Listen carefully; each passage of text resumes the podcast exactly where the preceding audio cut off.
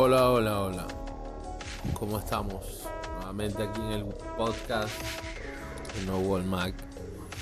Grabando un podcast más desde la cuarentena, desde estos días de aislamiento, confinamiento obligatorio impuesto en varios países. Estamos en el apocalipsis o en una sobreactuación de las autoridades. Yo no creo que ni lo uno ni lo otro, pero eh, hay que acatar las medidas de quedarse en casa porque frente a lo desconocido es mejor no tomar riesgos, ¿no? Y creo que esto ya no se trata de algo desconocido, se trata de algo que se ha cobrado este, víctimas que se cuentan por miles ya, eh, por decenas de miles, eh, y yo creo que no es un juego, pero creo que con la experiencia de los países que lastimosamente han sido golpeados, eh, se puede, creo que se puede hacer algo mejor en otras latitudes que aún no han tenido esa situación tan gravosa. Ya terminando esto, porque es un tema de obligatorio, obligatoria mención por por los días que estamos pasando. Eh, vamos a hacer un podcast el día de hoy que para muchos les va a resultar muy interesante, para otros no. Siempre que a usted le guste la música, le va a resultar interesante. Si, si usted es un, ve la música como una, como una alternativa para pertenecer a un grupo, entonces a lo mejor no le guste esto, porque hay personas que se acercan a la música no por la música en sí, sino por hacerse a la pertenencia a un grupo, una tribu urbana, como esa palabra que ya lo he dicho en otras ocasiones, no me gusta, un grupo, una, una subcultura, una contracultura, como lo quieran llamar, y no tanto por la música. Lo hablo y no de forma general, quiero aclarar porque he conocido tanto fanáticos de una de un estilo como el otro que son abiertos a escuchar de todo. Pero, por ejemplo, los puristas del punk y del metal son personas que realmente son intransigentes muchas veces em, con otros sonidos, intransigentes al punto de eh, usar términos ya bastante peyorativos para referirse a otros términos, a otros estilos, sobre todo, y me van a perdonar este, algunos punks sobre todo algunos punks, pero son sabemos que no son la mayoría porque no son primero los que hacen la música, son público, porque los que hacen la música, créanme que no son todos con la misma mentalidad de John Lydon. Lamentablemente, una persona que le aportó tanto a un estilo musical como lo fue el punk, eh, resultó siendo un tipo detestable, purista, que no le gusta nada y que todo le sabe a mierda me, con lo único que no se ha podido meter realmente de frente, en, estilísticamente hablando, fue con, la, con el hardcore americano. Y hizo alguno que otro comentario negativo, pero más por envidia. Porque ya estaba fuera del juego del punk, ya, ya no era tan joven, ya no podía vivir eso. De hecho, él fue de la escena post-punk posteriormente por con Public Image Limited. Entonces estaba fuera del juego y, bueno, él siempre fue el, el icono por antonomasia con, con casi todos los miembros de Ramones.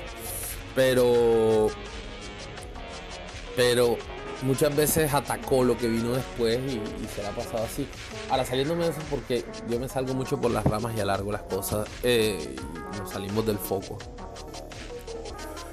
Eh, hay gente que es purista eh, o que es o que se acerca a la música por la pertenencia a un grupo y a un grupo social, ¿no? Un grupo musical, grupo social, un grupo sí, una cofradía de gente, un combo, lo que sea. Para pertenecer a algo, ya. Y, esa es la gente que muchas veces es la más miope a la hora de, de estudiar la música, de definirla, de calificarla si se quiere. Entonces, hoy voy a hablar de un estilo musical Y esto va a ser, creo que va a estar eh, íntimamente ligado con el próximo podcast. Y se las tiro así de spoiler, porque no hay por qué ocultarlo. El próximo podcast, aunque el rótulo del título no lo tengo aún, porque quiero usar un rótulo bonito y preciso, va a ir sobre Alex Chilton y el hecho de que es el icono del rock más infravalorado, creo que yo, de la historia. O sea, es un tipo que perfectamente puede estar al nivel de Lou Reed en aportes, que influenció número de personas, que tiene una trayectoria impresionante, que empezó su carrera desde los 60, porque es que si me dices, no, pero es que Lou Reed está desde los 60 este también estuvo en los 60, hizo parte de la escena psicodélica con The Box Tops. Estamos, estoy hablando de Alex Chilton, que con Big Star confeccionó un sonido que definió al power pop subsiguiente. Y hoy va de eso, de eso va el, el podcast de hoy, del power pop. Ya les hablé, primero les hablé del podcast de ayer, de mañana, del próximo, perdón, de ayer donde estoy. Where is my mind? Bueno. Eh, les hablo de, del, les hablé del podcast de, mañana o el próximo. creo que es pasado mañana que lo pienso publicar. Que es Alex Chilton, que es una persona que debería estar al nivel de los iconos del rock. Obviamente no a nivel de Dylan, de Bowie, pero hay muchos iconos que, son grandes. En los que Alex Chilton debería estar enlistado y, es muy excluido por mucha gente y es un tipo que influenció a una cantidad de gente que ustedes no se alcanzan a imaginar. El tema de hoy es el power pop de los 90, el sonido power pop de los 90. Obviamente eh, haciendo aclaración de los antecedentes. Miren, yo cuando comencé a escuchar música no impostada, es decir, cuando comencé a buscar mi música por cuenta propia, por allá cuando tenía 10, 11 años. Eh, había un estilo en los años 90, mediados de los 90, que a mí me agradaba mucho. Yo siempre, yo apenas conocí por lo menos el Britpop, enseguida, pum, como que me enamoré de eso en igual medida que el grunge. Bueno, no, me gustaba más el Britpop realmente. Y lo alternativo, lo que no era una tribu. Siempre desde, fíjense, a veces uno nace con el chip inmediatamente, otros lo van desarrollando, pero siempre tuve claro que no quería, no, tú eres punk, tú eres metal, tú eres new metal, tú eres esto, no, no, no, no, no me gustaba eso si me preguntaban, decía, si en algo me tienen que encasillar, encasíenme que soy alternativo, puede ser. Pero no, no, era como una, una necesidad de rotular personas y sonidos, bandas, que entonces pretendiendo que las bandas suenen todo un álbum un mismo sonido y así, o sea, eran personas muy extremas que veían esto de la música a veces como, como el fútbol. Bueno, entonces, o como los partidos políticos. Había un sonido que se me hacía muy pegajoso, muy agradable, muy refrescante y que eh, se asociaba con el rock alternativo, pero que yo detectaba, logré detectar en ese momento que era algo más allá del rock alternativo, no por decir que era mejor. No, no, no, no sino porque era un rock alternativo en efecto, pero era distinto, era una tenía un sello distintivo y que habían varias bandas que estaban dentro de ese estilo, pero que no se podían definir, o sea, o yo no lo lograba definir en ese momento, no, eh, por, o sea, por mí también por por lo neófito que podría ser un niño en ese momento, pero yo en mucho eh, con mis amigos lo comencé a definir por mí mismo y lo llamaba happy rock happy rock imagínense era un sonido que tenía unos riffs o sea, que, que tenían un gancho muy pegajoso, unos riffs muy pegajosos, pero muy pop. Y que era música predominantemente alegre, pero que sonaba alternativo, no sonaba pop del todo. Y yo decía, pero ¿qué termina de ser esto? Comencé por lo mainstream de lo mainstream que pudo haber salido de, de ese de ese estilo del power pop porque estoy hablando de power pop obviamente este y si tenemos por encima algunas bandas Goodles yo cuando escuché We Are the Normal o There You Are o incluso los los los los, los, sí, los, singles de, de A Boy Named Goo del 95 detectaba que en efecto es un rock alternativo, pero que era algo un poco más diferente. Si tenemos a otra banda, Wizard. Yo cuando escuché el álbum azul de Wizard, yo decía, esto es rock alternativo, pero me suena como a pop punk, pero no sé qué, pero no es pop punk, es rock alternativo, pero ¿qué es en sí? No, no, no podía, aunque la respuesta estuviese casi en las narices, no lo lograba definir y muchas veces incluso cuando yo me metía en por los pocos portales de música que había en ese momento, tanto de venta, distribución como de información, simplemente las, las bandas que tenían ese sonido, ese estilo, las ponían en una categoría, pero no las denominaban la categoría. Era raro, o sea, realmente poca gente tenía claro en ese momento. Creo que ya se aclaró más. Pero incluso a los 90 poca gente tenía claro este, en qué consistía el sonido, de qué iba. Y, estamos hablando de, la, de lo que llegó a la mainstream, de ese sonido que a lo mejor algunas bandas no provenían de ese sonido pero que lo adoptaron para lanzar sencillos como el caso de The Wallflowers. The Wallflowers es una banda de rock alternativo que fusiona folk y fusiona blues. Mm, y bueno, y con justa razón, porque el líder es Jacob Dylan. O era, no sé si existe Wallflowers todavía. Eh, hijo de Bob Dylan, pero ellos, por ejemplo, en una canción que es de 1996 o 97 llamada The, Difference, eh, fue del, mismo álbum de One Headlight, yo sentía ese sonido del que hablaba yo, que escuchaba en The Dolls, en There You Are, que escuchaba en, en Body Holly de Wizard, y lo escuché acá este, en The Wallflowers, en la canción The Difference, que es, eran unos riffs alegres, pegajosos, pero no del todo superficiales. Valga la pena hacer la aclaración que este estilo de según la banda se dosificaba el ruido, no habían bandas más ruidosas y otras menos que igual eran parte del sonido power pop. Entonces, incluso eh, es un sonido tan importante ya para hablar de él porque es uno de los que se ha pareado más con otros estilos. Es decir, el power pop se ha mojado con el punk, se ha mojado con el arena rock, se ha mojado con el hard rock, se ha mojado con el pop en sí, se ha mojado con el blues rock, se ha mojado con muchos otros estilos. Y ¿Por qué? Porque simplemente el power pop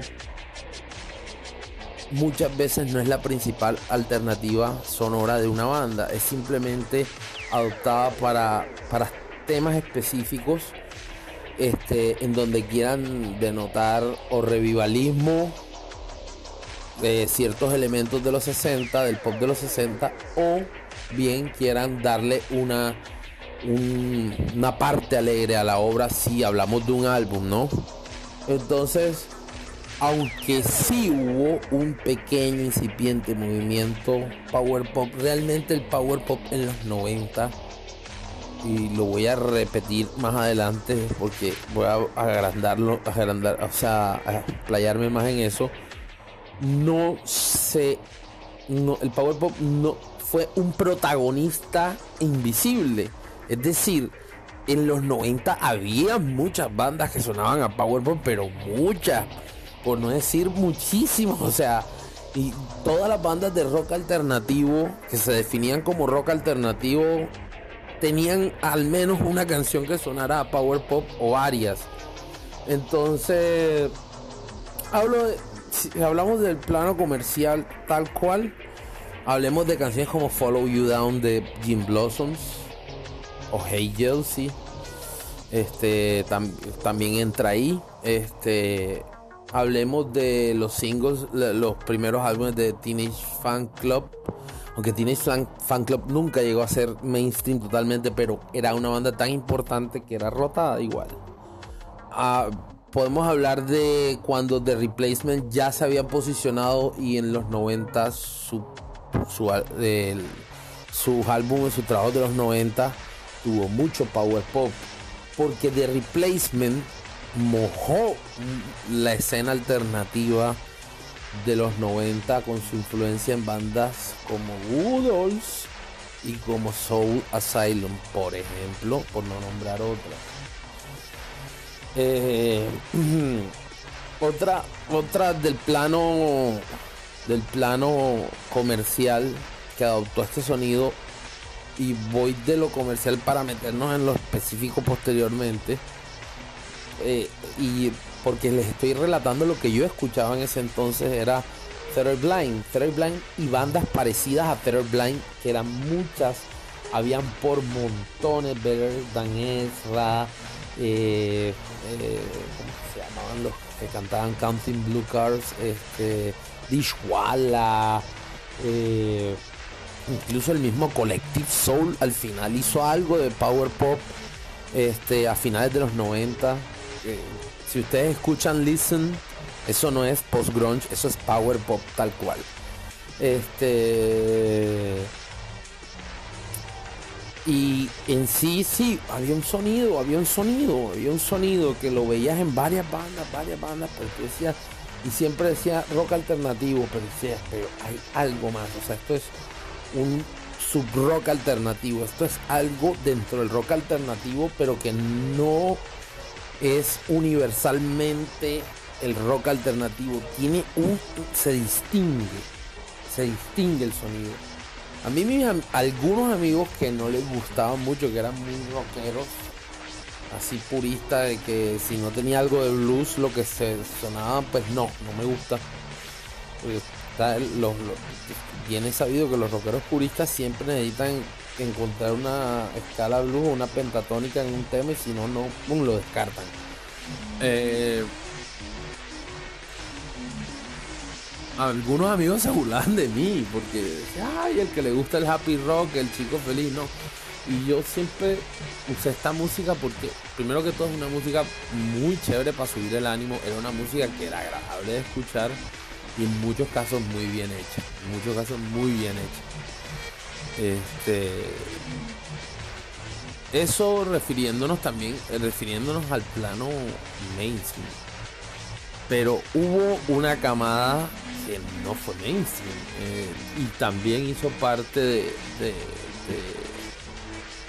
de, de, lo que fue el power pop de los 90. ¿Por qué que el power pop de los 90? Porque es que, digo, el power pop de los 90 fue el protagonista invisible. Y fue en los 90 donde más se hizo power pop realmente, no fue más que en los 70 que ya veremos que los 70 fue como la, la, época la época icónica del, power pop. Eh, el power pop o sea la época donde yo más vi que se hizo power pop que había power pop que el power pop había penetrado todo lado incluso a Nirvana y ya les voy a decir por qué este, fueron los 90. O sea, Power fue muy protagonista en los 90. Y de eso no se habló. Porque, por, porque se hablaba de rock alternativo de forma general.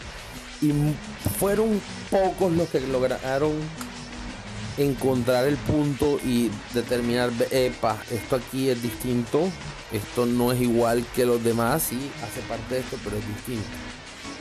Entonces, este, habían otras bandas como The Poises, eh, Jellyfish, eh, que no eran comerciales. Super Drag. Ahora quiero aclarar algo. Hay gente que cree que haber sido rotado en MTV te, sacaba a la mainstream y te hacía mainstream. Y eso no es cierto. Durante los años 90, MTV rotaba cosas que no sonaban en la radio. A horas tardías o a través de un canal secundario, pero rotaba cosas que eran de la underground. Eran bandas que se podían costear eh, la, eh, hacer un videoclip y lograban hacer que se distribuyera. Pero realmente, vuelvo y repito, o sea, MTV, salir en MTV no te hacía mainstream como es hoy, que para tú salir en MTV tienes que ser alguien demasiado comercial y demasiado conocido. Entonces, esto para aclararlo porque porque en serio era una escena o era un sonido que estaba en todos lados, pero que su parte más under incluso salía en MTV. Ahora bien, dicho la intro personal, este, hay que comenzar hablando del power pop. No se puede comenzar a hablar del power pop aunque fuese precedente a esto que voy a hablar a continuación, pero va íntimamente ligado por cuanto los protagonistas gestores de esto que voy a hablar son casi los mismos del power pop y estos dos sonidos son primos hermanos, por no decir hermanos eh, o mellizos, o sea, y estoy hablando del jungle pop. El jungle pop, como ya se sabe, tiene un paralelismo con el power pop por cuanto no se puede establecer, y eso es, una cosa que hay que decirlo con el power pop, no hay consenso sobre cuándo empezó. Hay varias teorías de las que voy a hablar más adelante sobre los inicios del power pop. Pero digamos que el advenimiento del jungle pop, sobre todo de a finales de los 70, eh, yo, desde mi perspectiva personal, considero que le terminó de definir lo que fue el power pop. O sea, lo terminó, le terminó de dar forma. Entonces, para, para ser más específico, vámonos con. Voy a dejarlos con mi reportero, el señor bajo presupuesto, sintetizador bajo presupuesto sintetizador, discúlpenlo si habla mal eh, en algunas cosas, pero se le entiende la mayoría. Eh, dándonos una qué es lo, diciéndonos qué es lo que dice la web acerca del jungle pop. Entonces aquí los dejo con nuestro corresponsal sintetizador bajo presupuesto.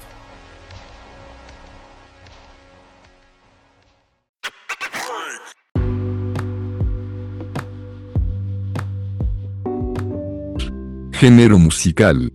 Hangle o jingle hangle es un sonido que se caracteriza por guitarras eléctricas sin distorsiones, agudas y agudas, particularmente 12 cuerdas, que se tocan en un estilo de acorde zumbido, rasgueando o arpegiando el sonido ha aparecido principalmente en la música pop y a menudo se asocia con bandas de guitarra de los años 60, folk rock y música indie de los 80. A veces se clasifica como su propio subgénero, jangle pop. Los críticos de música usualmente usan el término para sugerir un pop de guitarra muy evocador. Un Rickenbacker 36012, idéntico al modelo comúnmente utilizado para producir sonidos de guitarra estridentes en la década de 1960. A pesar de los precursores como los buscadores, banda, y los hermanos Everly, Los Beatles y los Beatles son comúnmente acreditados con el lanzamiento de la popularidad del Hangle. El nombre deriva de la letra en la mañana de Jingle Hangle. Vendré a seguirte de la interpretación de Beatles en 1965 del señor Tambourine Man de Bob Dylan. Aunque muchas bandas de Hangle posteriores se basaron significativamente en los Beatles, no era necesariamente folk rock como lo fueron los Beatles. Desde la década de 1960, Hangle ha cruzado numerosos géneros, incluidos power pop, psychedelia, new wave, post-punk y en la década de 1980. Las bandas más prominentes del indie rock temprano eran grupos de Hangle como R.M. y los Smiths. Alrededor de este tiempo, el término Hangle Pop a veces se combinaba con rock universitario. Definición y orígenes.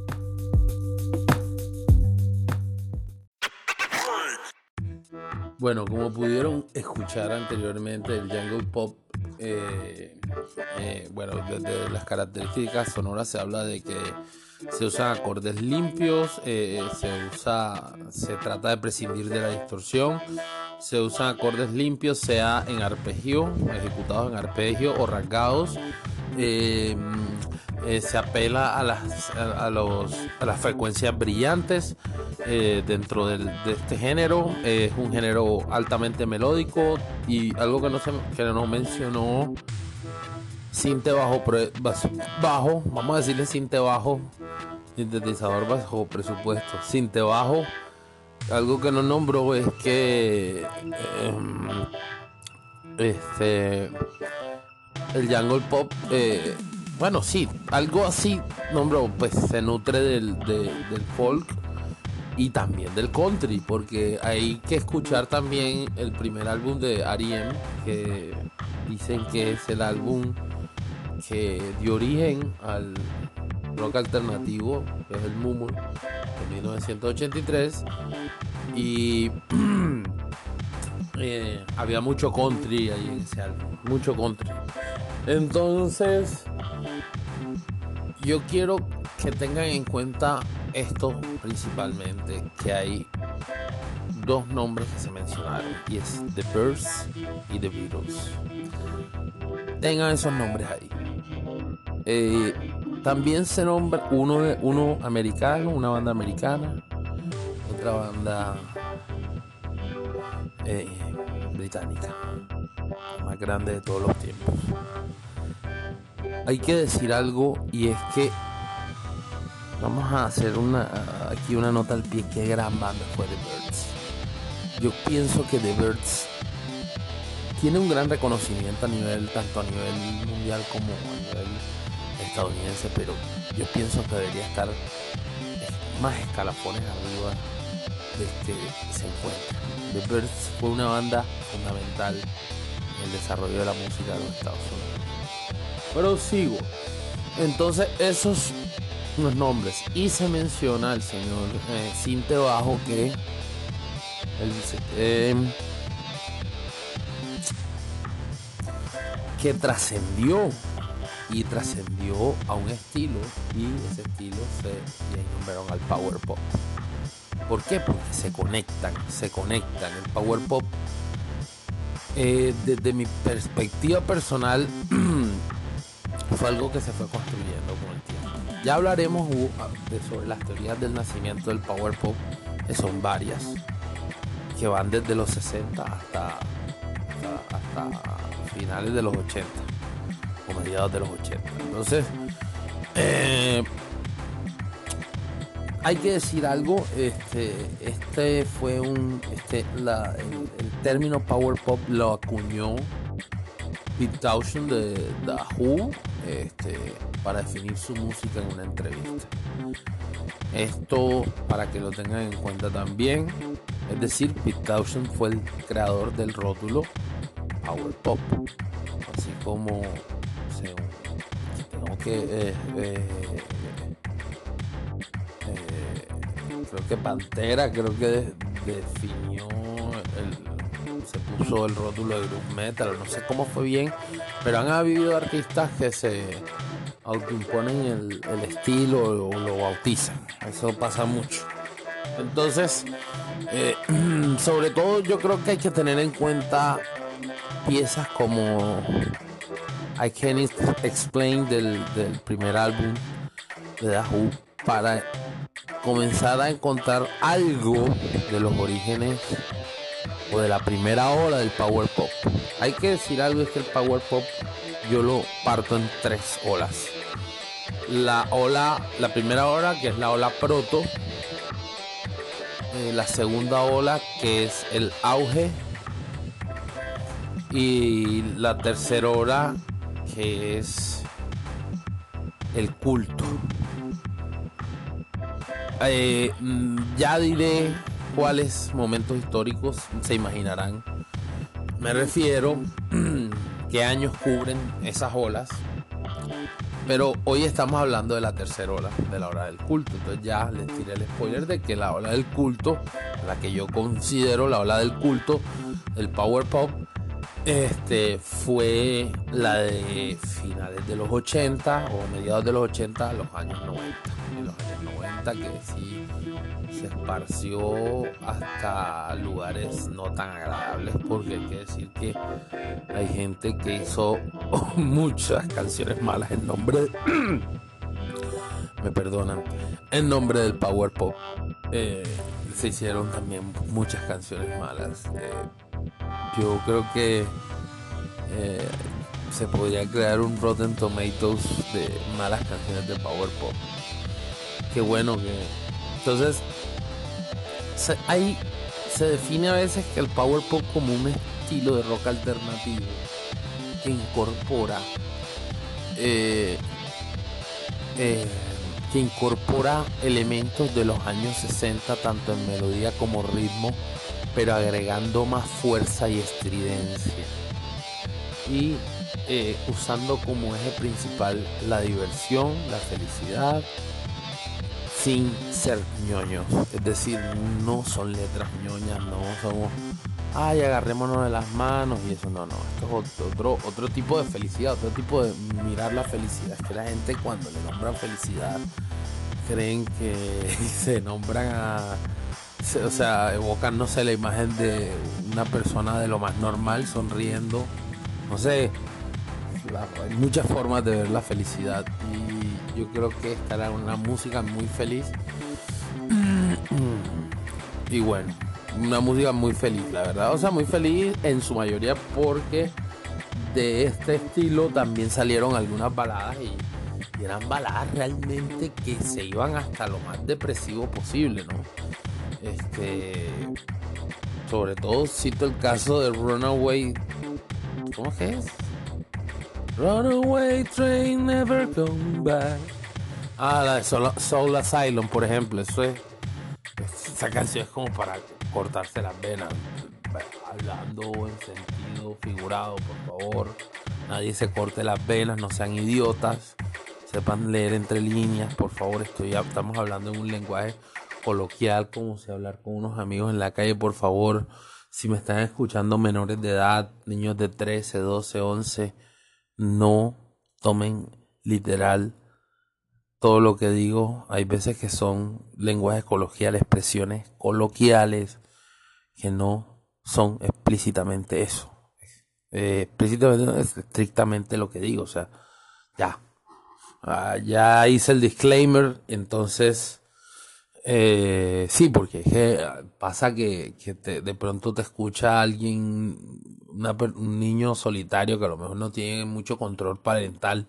Por el control parental, ese es el tema, que, la gente quiere que a sus, a sus hijos lo eduque la sociedad, es decir, el colegio, la gente, el, entorno, cuando a los hijos los tiene que educar sus padres. Explicarles esto es esto, esto es, eso es cobardía.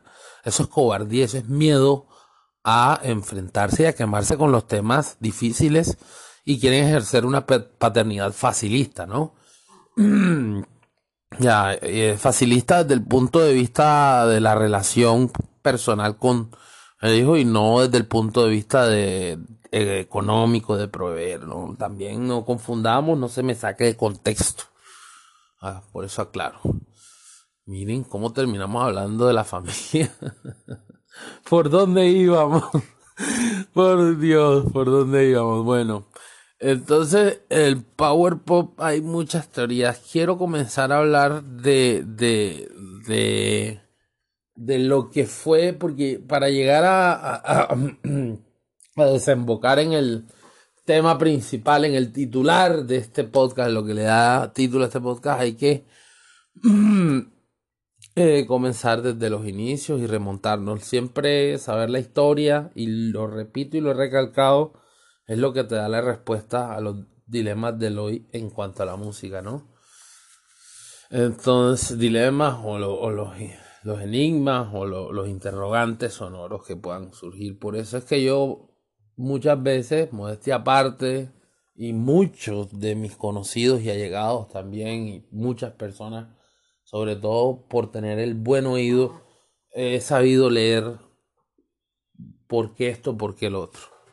Aunque fíjense que con el power pop, este, en términos etimológicos, conceptuales, me tomó un tiempo en saberlo. Yo sabía a qué sonaba, pero no sabía cómo se llamaba, qué era o por qué estaba presente en el sonido de unas bandas que no sonaban en todas sus canciones a eso. Eh, y por eso es que la música es tan hermosa porque te pone a investigar y te lleva a contextos sociales, eh, generacionales, eh, históricos y te pone a estudiar. Te pone a estudiar y te pone incluso a aprender cosas que no son de música, a través de los anecdotarios, ¿no? Es algo tan bonito la música realmente en ese aspecto. Entonces, eh, hay una primera ola, hay una primera ola, que es la que yo denomino ola proto, y comienza en los 60. En los 60, entonces, la primera ola, si hablamos de los 60, hablamos de los precursores si hablamos de una primera hora, hablamos de los precursores, los próceres del sonido. Y nos tenemos que remontar a fundamentalmente cuatro bandas en particular. Si hablamos de los 60, ¿no? Cuatro bandas. Dos de Reino Unido y dos de, eh, dos de Estados Unidos. Por parte del Reino Unido hay que hablar de The Beatles, primeramente, de The Who, y el lado de Estados Unidos hay que hablar de los Beach Boys y de The Birds. Eh, para antes de, de en el tema de la primera ola, quiero que dejarlos con el señor sintetizador bajo presupuesto, nuestro corresponsal, para que nos diga qué dice la web sobre qué es Power Pop. Aquí vamos con Cinte Bajo. Adelante, Cinte Bajo.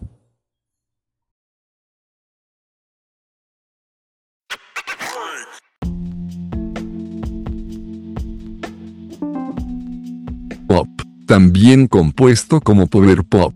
Es una forma de pop rock basada en la música antigua de bandas como Who, The Beatles, Beach Beach Birds se originó a mediados de la década de 1960 cuando los jóvenes fanáticos de la música comenzaron a rebelarse contra las pretensiones emergentes de la música rock y se desarrollaron principalmente entre los músicos estadounidenses que alcanzaron la mayoría de edad durante la invasión británica. El género típicamente incorpora ganchos melódicos, armonías vocales, una actuación enérgica y música, con un sonido feliz respaldado por una sensación de anhelo, anhelo o desesperación. Datos breves, orígenes estilísticos, orígenes culturales. El término power pop fue acuñado por Pete Townsend en 1967 para describir su estilo de música. Sin embargo, El término se identificó más ampliamente con artistas posteriores de la década de 1970 que intentaron revivir el pop al estilo Beatles. El sonido del género se hizo más establecido gracias a los éxitos de Raffinger, de Raspberries y Todd Rundgren a principios de la década de 1970. Los artistas posteriores ocasionalmente recurrieron a desarrollos como New Wave, Punk, Glam Rock, Pub Rock, College Rock y Neos El power pop alcanzó su apogeo comercial durante el auge del punk y la nueva ola a fines de la década de 1970, con Cheap Trick, The Knack, Los Romantics, Nick Lowe, David Mundos y Dwight BJ. Durante este tiempo, los críticos de música, que escribieron sobre el fenómeno popularizaron el uso del término Después de una reacción popular y crítica al éxito más grande del género, Maizarona, Knack, 1979, las compañías discográficas generalmente dejaron de firmar grupos de power pop, y la mayoría de las bandas de los 70 se separaron a principios de los 80.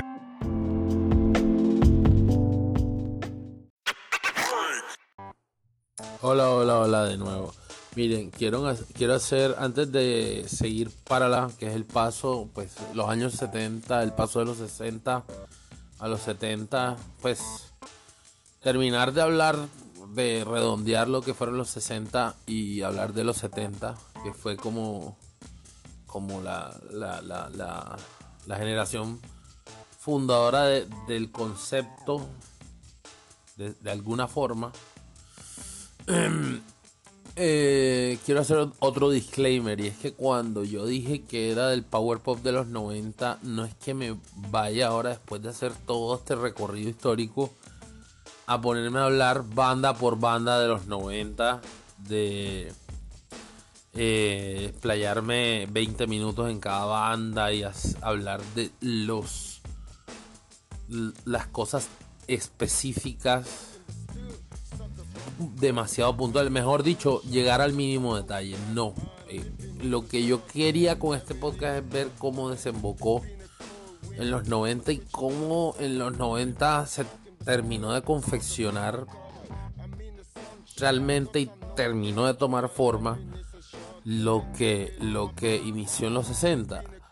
¿Y por qué lo digo? Porque la, la verdad, las verdaderas eras de oro, o sea, el power pop todavía existe. O sea, todavía hay bandas que se autorrotulan así o que son así o que lo hacen bien o mal. De hecho, está todavía y hay bandas buenas y todo, pero hoy en día el panorama sonoro es otro. O sea, estamos frente a no un océano, sino a un universo musical en internet y por fuera de él tan inmenso en plena época de la crisis, porque la, la era de la crisis de la industria discográfica, no nos engañemos, no terminó con el streaming, ni la salvó el streaming, ni Spotify, ni Deezer, ni nada de eso. Esto todavía las compañías discográficas no perciben ni la mitad de lo que percibían cuando en los 90 estaba en su pico más alto de ventas. Y eso no lo digo en defensa de ellos porque ganan bastante, les sobra y son empresas bien codiciosas. Y me refiero a, a las cuatro o cinco grandes que acaparan todo y que quieren que no exista competencia porque salen uno, bueno, sellos emergentes y, si tienen artistas interesantes enseguida los quieren comprar el sello o la vuelven una dependencia o, eh, eh, en el peor de los casos la liquidan, ¿no? Pero también pasa que también pasa que hay sellos que han pues se han vuelto masivos en ventas, pero no pertenecen a ese grupo de los conglomerados de medios enormes que lo quieren acaparar todo. Entonces, por ejemplo, Warp Records, Domino Records, entre otras, Matador Records, eh, la Sub Pop que todavía existe aún y lanza artistas que han sido protagonistas la década pasada. Eh, esperemos siga siendo así. Está también de DFA Records allá en, en Brooklyn, que es el sello de, del frontman de LC Sound System, que es un gran sello también y tiene muy buenos artistas. Es decir, hay, hay un grupo de sellos independientes pero grandes. no son los sellos de culto, pequeños, de, los, de las de las historias de rock, de esas que uno lee en las biografías, sino un tipo de, de, sello independiente ya más con mayor noción de, corpora, de, corporativismo y, que le ha robado un poquito unos arañitos a, las grandes industrias. Ahora bien, Esperemos que aún subsisten sellos pequeños. De hecho, yo tengo uno. No voy a dar el nombre ahí. Ahí, ya ahí saquen sus conclusiones a través de algunas cosas que ocurren en el podcast y todo. Pero ya la mayoría lo debería saber. Yo tengo un sello y, es un sello pequeño. Ya, este, y así hay muchos. Hay sellos que son simplemente la laptop de alguien sea, que nada más tiene un laptop, o sea, eso es, eso es una realidad. Bueno, yo no, ese no es mi caso tampoco, pero, pero yo no soy un sello grande, yo no soy ni la mitad de lo que es DFA Records, pero ni un cuarto creo. Entonces, ahora imagínense con la diferencia con, con, con los cinco o cuatro grandes que quieren acaparar todo. Este, pero bajo otro panorama y es que con talento se pueden ganar pulseadas en internet sobre todo. Y ese es el otro panorama. Bueno, ya hice el disclaimer y voy a proseguir porque quería dejar claro que no, no me voy a meter tan en detalle en eso porque es simplemente hablarles de este protagonista invisible, como ya lo dije, de los años 90 y quiero recalcarlo porque fue un protagonista invisible.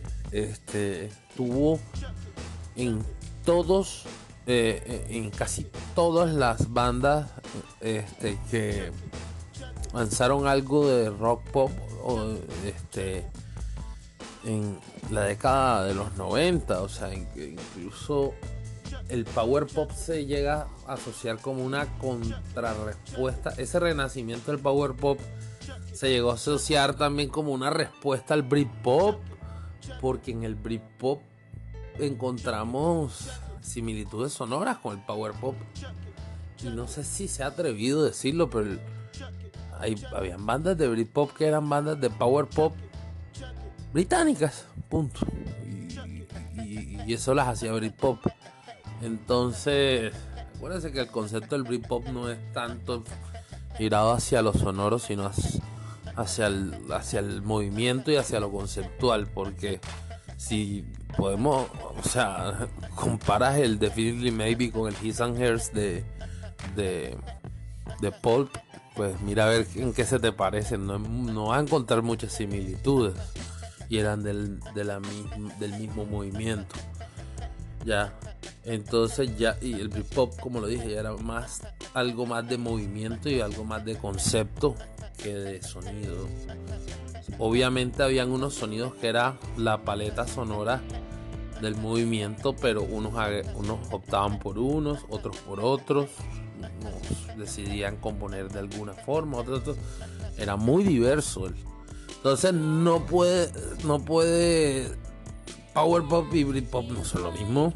No, eso, es que se, que, se quede claro, pero yo sí percibí que, el, que en el Britpop hubo, porque el Power Pop sí es un sonido, hubo incorporación de cosas de Power Pop. Ahora vamos a. Estoy adelantándome porque eh, no, he no he hablado de los 70, me he saltado de los 70. Pero eh, quiero decir algo, o sea, esto fue estuvo tan presente en los 90 que incluso se dice que el pop punk es el hijo de una noche de copas entre el punk y, el power pop. Entonces, se dice que el pop punk, el pop punk está muy asociado al power pop en muchas cosas, o sea, sobre todo en su concepto inicial, no tanto como se le conoció después de la década del 2000, que es otra, eso mutó a otra cosa y el pop punk de los, Dios mío, de los 2000 en adelante con sus contadas excepciones como la American Idiot de Green Day, álbumes de Pennywise, bueno, Pennywise no termina de ser pop punk, pero, pero con sus contadas excepciones, uff, Dios, hay unas cosas espantosas. Este, perdonen, pero voy a citar un ejemplo, All Time Low, ¿lo conocen? Bueno, no, no se tomen el trabajo de buscarlo no, yo no soy purista, yo no suelo ser purista, pero es que ya hasta acá no llego. O sea, de verdad que son cosas que hablan de tonterías. O sea, vean, el pop punk en los 90 hablaba de a veces de tonterías, pero eran tonterías que mantenían un sarcasmo que en el fondo llevaba un mensaje, una crítica.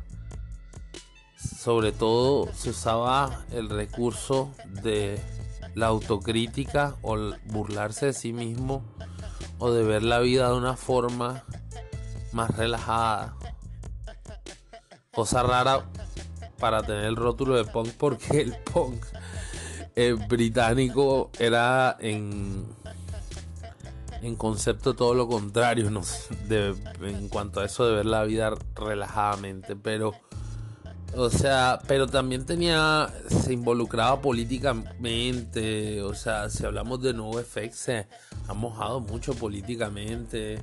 Y el pop punk de los 90 es por lejos muy diferente a lo que vino después del 2000, o sea, no nos equivoquemos, por eso es que hay tanto noventero que ustedes ven por ahí, tanto treintón noventero, amigos centennials hablando bien del pop punk de los 90 porque es que no era lo mismo, era un género respetado, era un género orgánico, era un género que tenía más valía de lo que a lo que vino después. Después vino una camada de grupos que eran sobreproducidos, que fueron acaparados por grandes discográficas y que hicieron un sonido así lo más gigante que pudieron, sobreproducido, lo más desalmado que he visto, lo más sin alma, que, o sea, de verdad que, y se volvió una cosa muy fashion, y un fashion desagradable para mi gusto, no sé, ustedes verán. Entonces no no, se habla de que una de las resistencias del pop punk es este, ay, ¿cómo es que se New Found Glory, pero New Found Glory les ha jugado el jueguito a todas estas banditas que no aportan nada. Y bueno, pero lo importante aquí es que el pop punk está es un socio es un cliente recurrente de la eh, de la de la cascada o de la fuente del pop, del power pop, digamos así. Se ha mojado mucho con esto. Mire, vean, ustedes se ponen a ver los álbumes más importantes de, de pop punk de los 90.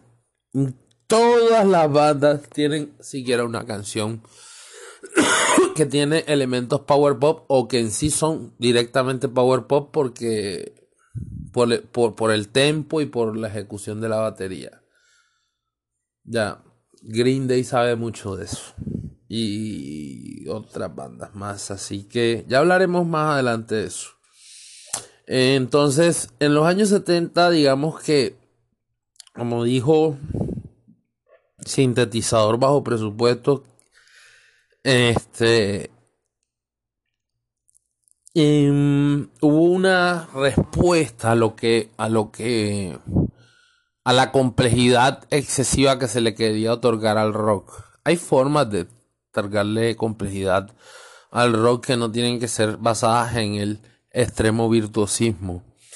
¿Qué pasaba? Que los rockeros estaban viendo que querían hacer del rock, algunos pues, una música que es popular, hacerlo algo casi académico. Casi lo consiguen porque el rock progresivo hay piezas que suenan casi a piezas académicas, tal cual, y dignas de estudio en la academia, así tal cual. O sea, unos niveles de técnica y de, y de ejecución impresionantes. El virtuosismo impresionante. O sea, de hecho, y de hecho es música igualmente disfrutable. Yo pienso que eso no va a, hacer que desaparezcan las cosas más orgánicas en el rock más, digamos, más genuinas, ya menos forzadas. Simplemente pueden convivir. Pero hablando de eso, siempre la historia del todo involucra conflictos de por medio. Entonces había una generación de personas que crecieron durante el auge de los Beatles y aquí volvemos a los 60 porque los 60 los Beatles crearon una, un, tipo de estructura del pop que fue el usado de ahí en adelante, incluso hasta nuestros días. No sé si esté cayendo en desuso, pero, pero no, pero es una estructura que que, es de ellos y que realmente eh, realmente fue su, su fue su fue de su manu, de su factura. O sea ellos lo crearon. Por eso es que los Beatles son tan importantes. Y el que diga que los Beatles es una banda sobrevalorada es porque no los escuchó y no sabe de su historia. Así de simple entonces aquí entremos a hablar muy brevemente de los otros tres actores de los que hablamos. The Who, en el Reino Unido también, y The Birds y los Beach Boys en el lado de América.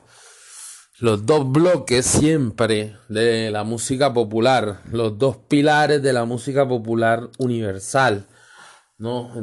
Entiéndase del punto de vista universal. Hay una música popular que trasciende todas las naciones y, por, y eh, para bien o para mal es el mercado anglo el, que, lo, el que lo acapara. Entonces, eh, de este lado, usted, ahora voy a explicar por qué eh, hablé del jungle pop anteriormente. Y es que los mismos precursores del power pop son los mismos precursores del jungle pop. Y digamos que el jungle pop y el power pop son dos conceptos separados por muy poco. Separados por muy poco. Digamos que se habla de que los Beatles salieron muchos sonidos. Y digamos que en un 70% todo eso es verdad. Otra es exageración. Por ejemplo, como el hecho de que los Beatles se inventaron la psicodelia. Mentira. Ya existía. Existía y hacía 3, 4 años. Pero el asunto es que eh, ellos fueron muy precursores de muchas cosas y ellos, eh, ya les había dicho, crearon una estructura de pop. Ahora, en esos aspectos, porque los Beatles también toca, eh, no solo hacían pop, en sus principios habían canciones, habían boleros, como la que dice Go with him. Ellos, ellos hacían de todo. O sea, el Mercy Beat fue los dos primeros álbumes, pero después, antes de la transición real y el cambio, eh, ellos siempre estuvieron coqueteando con, rock and con distintos estilos, rock and roll, eh, blues, eh, y lo, díganme si Love Me, Love Me Do no tiene blues. Este. Y así. Pero ellos crearon una estructura pop que fue, digamos que uno de sus principales aportes a la música. Y del, uno de sus primeros, ya. Eh, en ese sentido, con la explosión de los Beatles, vinieron los de atrás y entre esos estuvo Who y The Who fue quizás la banda que capitalizó el lado pop de los Beatles y lo repotenció de una forma mayor. ¿ya? Fue la, la banda que agarró, dijo, mira, estos son los Beatles, mira, esto me gusta, voy a agarrarlo, lo voy a reinterpretar y lo voy a repotenciar. Y eso fue lo que ocurrió con el pop que hacía The eh, sobre todo en sus primeros trabajos, que que es lo más cercano en la era proto y sin haberse rotulado porque entiéndase que el primer álbum de The no fue en 1967. Entonces, y el rótulo, o sea, la, definición o, el, concepto acuñado, la definición acuñada por Pete Townshend fue en el 67, en la era psicodélica. Pero, pero ya en esa época e, e, era lo más cercano a lo que podría ser el power pop o lo que inspiraría el power pop como estilo independiente, aunque subordinado de todo el universo pop y rock, ¿no? Entonces, cito nuevamente I Can't Explain. Escuchen esa canción y ahí se siente a lo que me refiero, ¿no? Es más, dicen que esa canción también es de las precursoras del punk con You Really Got Me de The Kings. Y bueno, The Kings también fue una banda que aportó mucho en el pop de la invasión británica. Y me hubiese gustado hablar más de ellos en este, en este podcast porque realmente eh, ellos hicieron un aporte, pero realmente estas cuatro, por el lado, estas cuatro mencionadas, tanto las dos británicas como las dos americanas, son las que más aportaron. Eh, del lado americano estaban los, los Beach Boys que eran pop, pero pop pop, pop, pop, pop por arriba, pop por abajo, pop por la izquierda, pop por la derecha, pop por delante y pop por detrás. O sea, The Beach Boys era rock and roll y pop, y pero a, a todo dar ya. Eso no hay duda de eso. Y sí se puede hablar que ellos son uno de los grandes, grandes, grandes, grandes eh, inversores del sonido power pop eh, o de lo que se desarrolló en el power pop. Está The Birds que realmente hizo un aporte, hizo un aporte muy importante porque tal vez hizo el aporte más complejo en la época de los 60. Una banda americana, por lo general, cuando se entiende que las bandas británicas son las que o sea, los americanos lo inventan y los británicos lo hacen complejo. Eso es lo que la gente, lo que se dice, ¿no? Pero en este caso, vean que el The Birds creó un estilo de pop, un proto power pop muy interesante porque en, en esa creación eh, yo pienso que, a ver, fue la punta de lanza no solamente para un estilo, sino por lo menos dos más. Eh, el, lo que hacía de verse en el sonido combinando riffs con arpegios dio fuente al power pop, pero también al jungle pop y al rock alternativo en particular también. Ya sabemos no hablemos del folk rock porque el folk rock ya existía. Ellos fueron, ese es, ese es el estilo que se les asigna por lo general y eso nadie lo discute. Pero The Birds en su, en lado pop eh, fue la punta de lanza para... o una de las puntas de lanza para creo que más de un estilo. Ya, por eso esa banda es tan importante y siento que, o sea, con todo respeto, el que se hable más de Grateful Dead que de The Birds, o que se hable más de Creedence Clearwater que de Birds, me parece algo injusto. Me parece algo injusto, realmente, pero desde todo punto de vista. Con el respeto de las bandas que nombré, que son grandes bandas, pero The Birds fue una, es la gran banda americana, la gran banda americana, hay que decirlo. O sea, nada más hay que escuchar su discografía, lo, lo rápido que evolucionaron y los aportes que le hicieron adelante. O sea, es la gran banda americana, realmente. Entonces, digamos que al transcurrir de los años, los 60 ya se sabe que, que bueno, el, el pop se presentó en distintos empaques, en la psicodelia, eh, em, y en muchas sonoridades. Pero, eh, como ya venía diciendo, en los 70 ya estábamos, habíamos pasado al umbral del rock progresivo, al tecnicismo y el virtuosismo del rock por encima del concepto, el alma, eh, la emoción y la pasión. Y digamos que habían bandas que sentían que el rock se estaba frivolizando desde el punto de vista conceptual y se estaba centrando solo en la ejecución y en el virtuosismo, haciéndolo una música sin alma.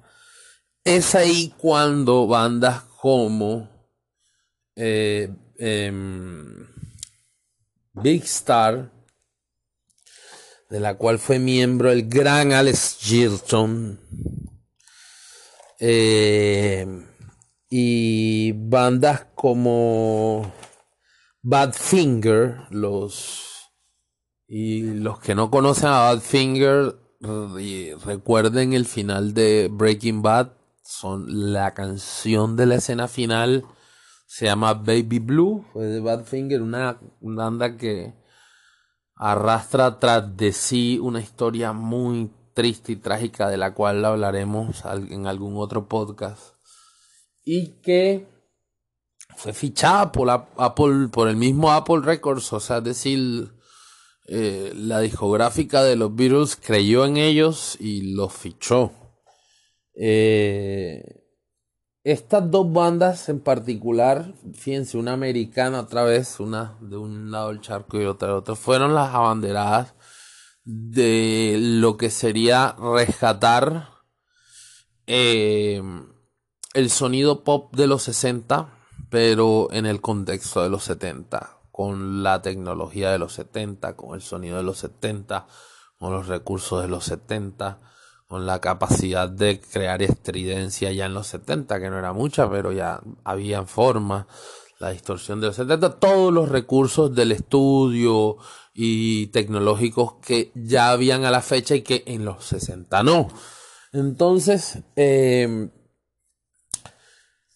estas dos bandas y en particular quiero hablar de Big Star porque Big Star fue la banda que fue el germen, el bichito que sobrevivió en la memoria para que se pueda rescatar el power pop en cierto en gran porcentaje, no gracias a eso en todo, pero en gran porcentaje a finales de los 80 o mediados de los 80 y en los 90, donde ya les he dicho por 20 20 milava vez que, que fue un protagonista invisible.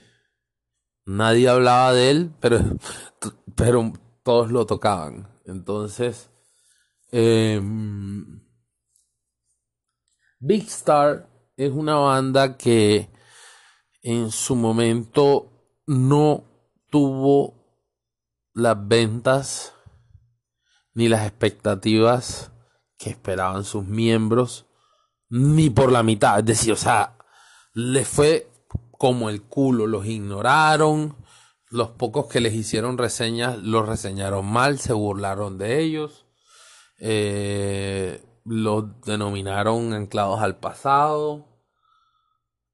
Y se me hace extraño por la falta de respeto porque ya había una persona de trayectoria en esa banda como era Alex Chilton, que fue un miembro de, de la banda Box Tops de los 60, que fue una de las bandas psicodélicas, del, no fue la más grande, pero ya existía, era conocida. De hecho, en YouTube busquen una presentación de la canción The Letter, que es por lejos la mejor. y la más conocida de, de, de, Box Tops. Y se me hace extraño el irrespeto hacia una figura que ya hacía parte de la escena musical desde antes y tratarlo como si fueran unos novatos está haciendo una estupidez. Entonces, en su momento, la crítica musical los trató muy mal. Eh, la venta fue muy precaria, pero hubo un pequeño grupo que le gustó y que le gustó y que compró sus discos y, y los siguió en giras y fue lo que hizo por unos años subsistir esa banda y que puedan sacar más de un álbum. Es decir, si no es por ese pequeño fandom que los convirtió en una banda de culto, a lo mejor ahí hubiese quedado el concepto de power pop y no hubiese un hilo conductor hasta los 90, muy delgadito, el que ya vamos a hablar. Entonces, eh, hubiese tenido que reinventarse, nacer, hubiese sido un proceso más difícil. Mm, entonces, Alex Chilton, quiero hablar de él muy por muy rápidamente y rápidamente es expreso, o sea, es una figura de culto de todos los tiempos. Averigüen sobre él, eh, hizo parte de estas dos bandas, fue solista y hay personas que lo consideran que es el padre del power pop. Y esto me lleva a las teorías. Mm. No hay consenso sobre cuándo el power pop nació. No existe un consenso. Es decir, eh, no, nadie, no es como, como, ocurre con, con, con, el trip hop que, que todos tienen claro que nace con el, el Blue Lines de Massive Attack. Pero aquí en este caso la cosa no está tan clara porque realmente eh, hay varias teorías. Hay teorías que dicen que ya desde con el nacimiento de los Beatles ya el power pop nació. Y yo pienso que no es tan así. Yo creo que los Beatles crearon, eh, crearon, hay gente que los denomina como los creadores del pop moderno y en algo sí lo son, pero no en todo. Porque entiendas el pop moderno también, las influencias también hay que tener en cuenta las influencias afro que se hicieron del lado del soul y del lado de del rhythm and blues que no podemos dejarlas de lado y que hacen parte del pop moderno. Eh, hay varias teorías que se, que se barajan. Ah, bueno, para terminar, ya ustedes eh, eh, conocieron lo que ocurrió. El desenlace fue que, bueno, fueron bandas de culto, alcanzaron a vender esas pocas copias que fueron lo que hicieron que después otra generación desempolvara esos discos y reinterpretar ese sonido. Pero no pudo sobrevivir porque ya saben que la carrera musical es costosa. Tienes que reinvertir en equipos eh, de grabación, de equipos de instrumentos, de amplificación, de toda clase, consola. Tienes que tener un ingeniero de sonido, es decir, y si no te es rentable eh, una banda, sobre todo en el, problema con, ese es el gran problema con las bandas más que todo, eh, si no se corresponde, no hay un equilibrio entre la inversión y lo que se recibe, lo que se percibe, lamentablemente hay que liquidarla. Ya. Entonces, ¿qué pasó? Eh, digamos que este género cayó en desuso, pese al culto y el poco, el poco público, pero, pero lo tuvo y, y tuvo presentaciones en televisión, pueden buscarlo o sea, es decir, no fueron ignorados totalmente, pero gran sector de la prensa musical y de los mismos músicos eh, los atacaron, pero tuvieron su espacio. Entonces, como dijo Cinte Bajo, ya eh, hacia los 80 ninguna empresa, ninguna discográfica contrataba, de o por lo menos de las grandes, a nada que sonara power pop. Pero ¿qué pasó? Que ahí, justo ahí en ese momento, nace el rock alternativo. ¿Y qué pasa con el rock alternativo con toda esta serie de fuentes del jungle pop?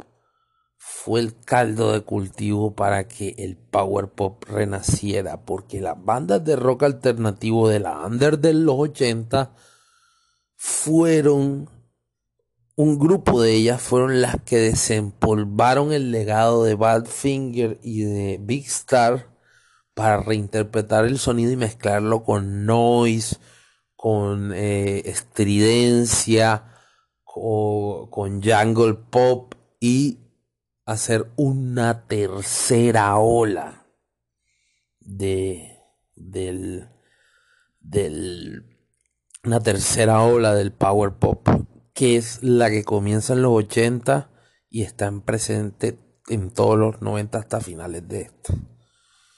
Ya lo que vino después hasta, yo digo que hasta el 98.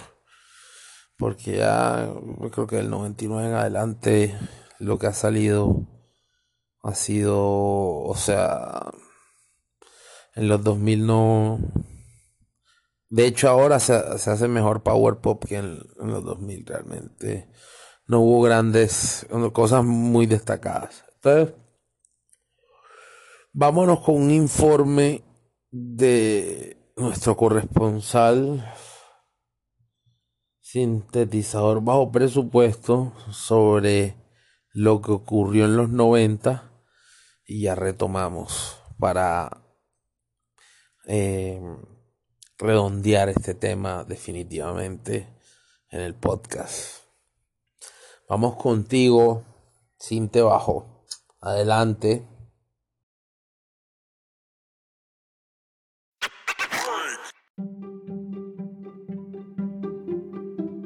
De burla, crítica la década de 1990 vio una nueva ola de bandas alternativas que fueron atraídas por artistas de la década de 1960 debido a la música de la década de 1980 que influyeron aunque no fueron tan exitosos como sus predecesores, Jellyfish, Posies, Red Cross, TNG Fan Club y Materialis fueron los favoritos críticos y de culto.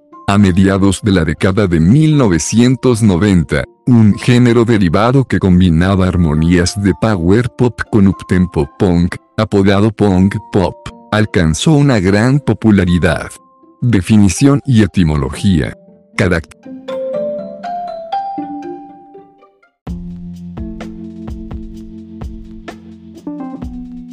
1980 y 1990, el power pop continuó como un género comercialmente modesto con artistas como Red Cross y Espongetones.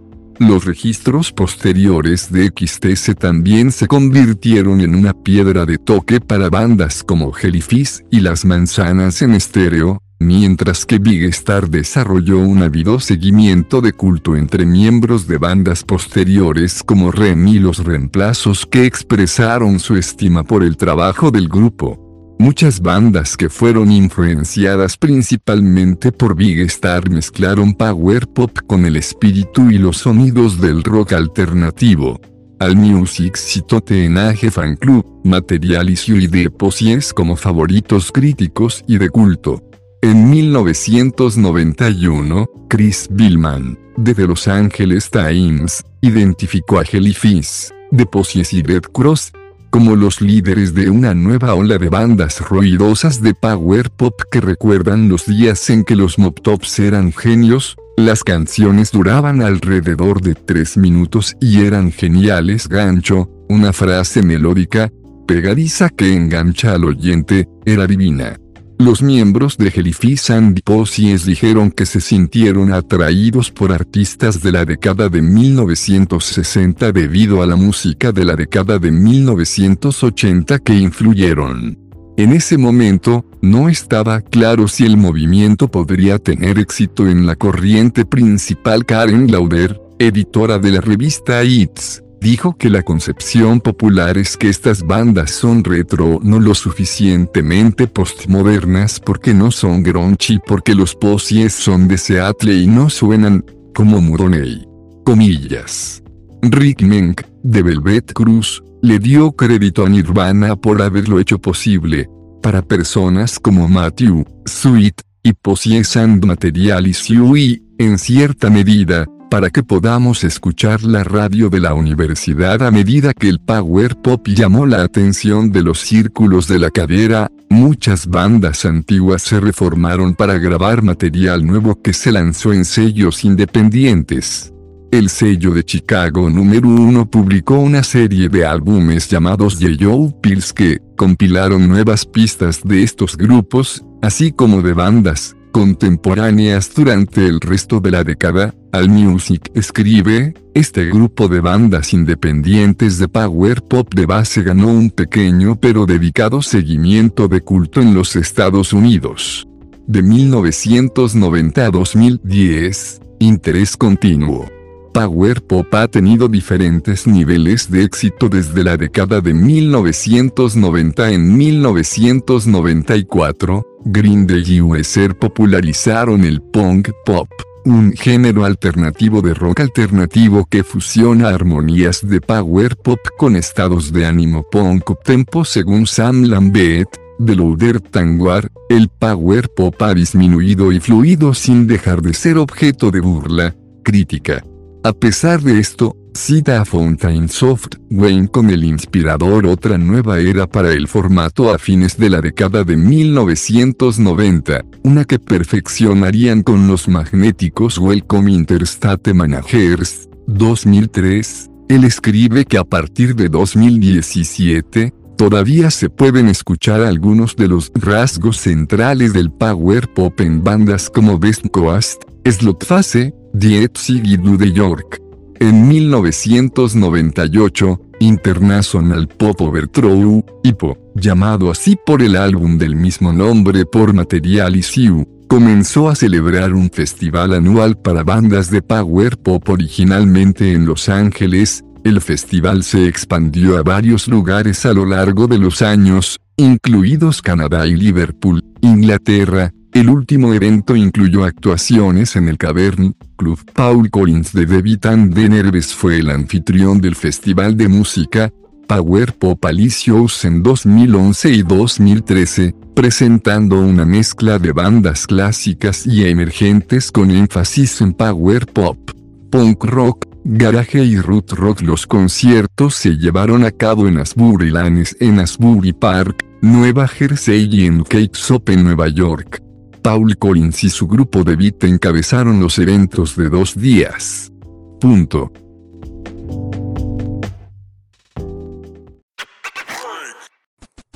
Bueno, seguimos hacia la parte final del podcast en donde vamos a abarcar eh, tres puntos por orden. Ya.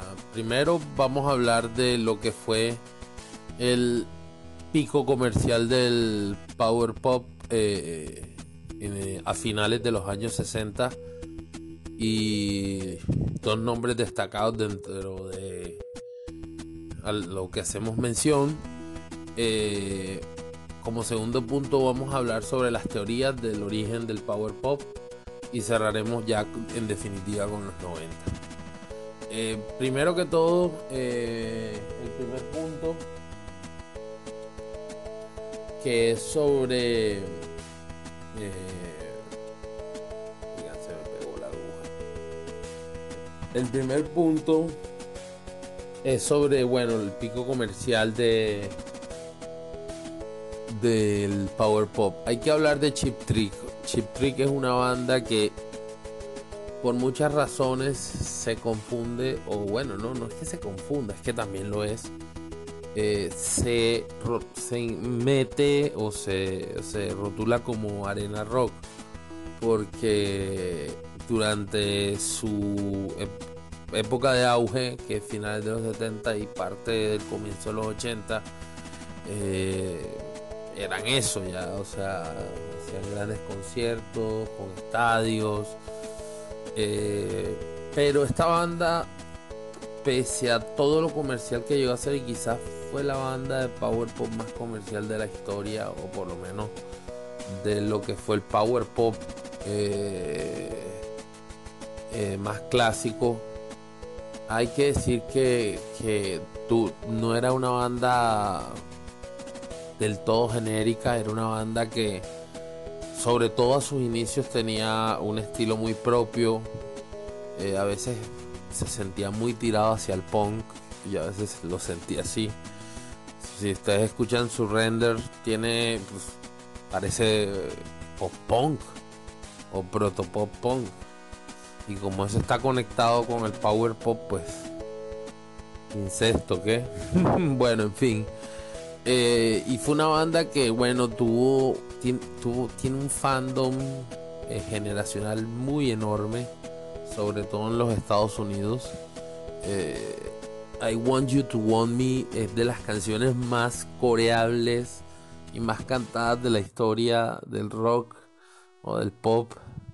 Eh, es un clásico de todos los tiempos y, es inevitable eh, no mencionar a Chip Trick pese a que yo considero que no fue lo más destacado del power pop pero fue lo más radiable en su momento y, el, digamos que el monstruo comercial del estilo, digámoslo así, ya. Cuando de pronto ese mérito lo, debió tener más Big Star, pero bueno, este, a ver, las cosas a veces pasan por razones también temporales, de situaciones, no sé. No sabemos a veces, pero es así, funciona así muchas veces las cosas. Eh, por otra parte está, hay que hablar de Todd Rundgren. Yo por eso hice mención anteriormente que los Beatles son en una gran proporción los, proporción los creadores del pop moderno, pero no hay que, yo digo que es la mitad, porque la otra mitad está la, la, la, la América negra, que a través del funk, el soul y el RB eh, eh, también hicieron, eh, construyeron el pop moderno junto al aporte de los Beatles. Y quiero hablar de eso porque Todd Rundgren es la viva, la viva, el vivo retrato de lo que yo estoy hablando.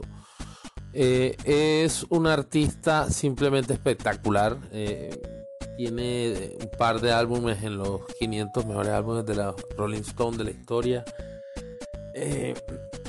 Y es un artista que combina eh, ese pop eh, de los años 60 con ese pop Beatle, ese pop eh, Who, The Who, ese pop británico con soul y rhythm and blues, dando una delicia de fusión power pop.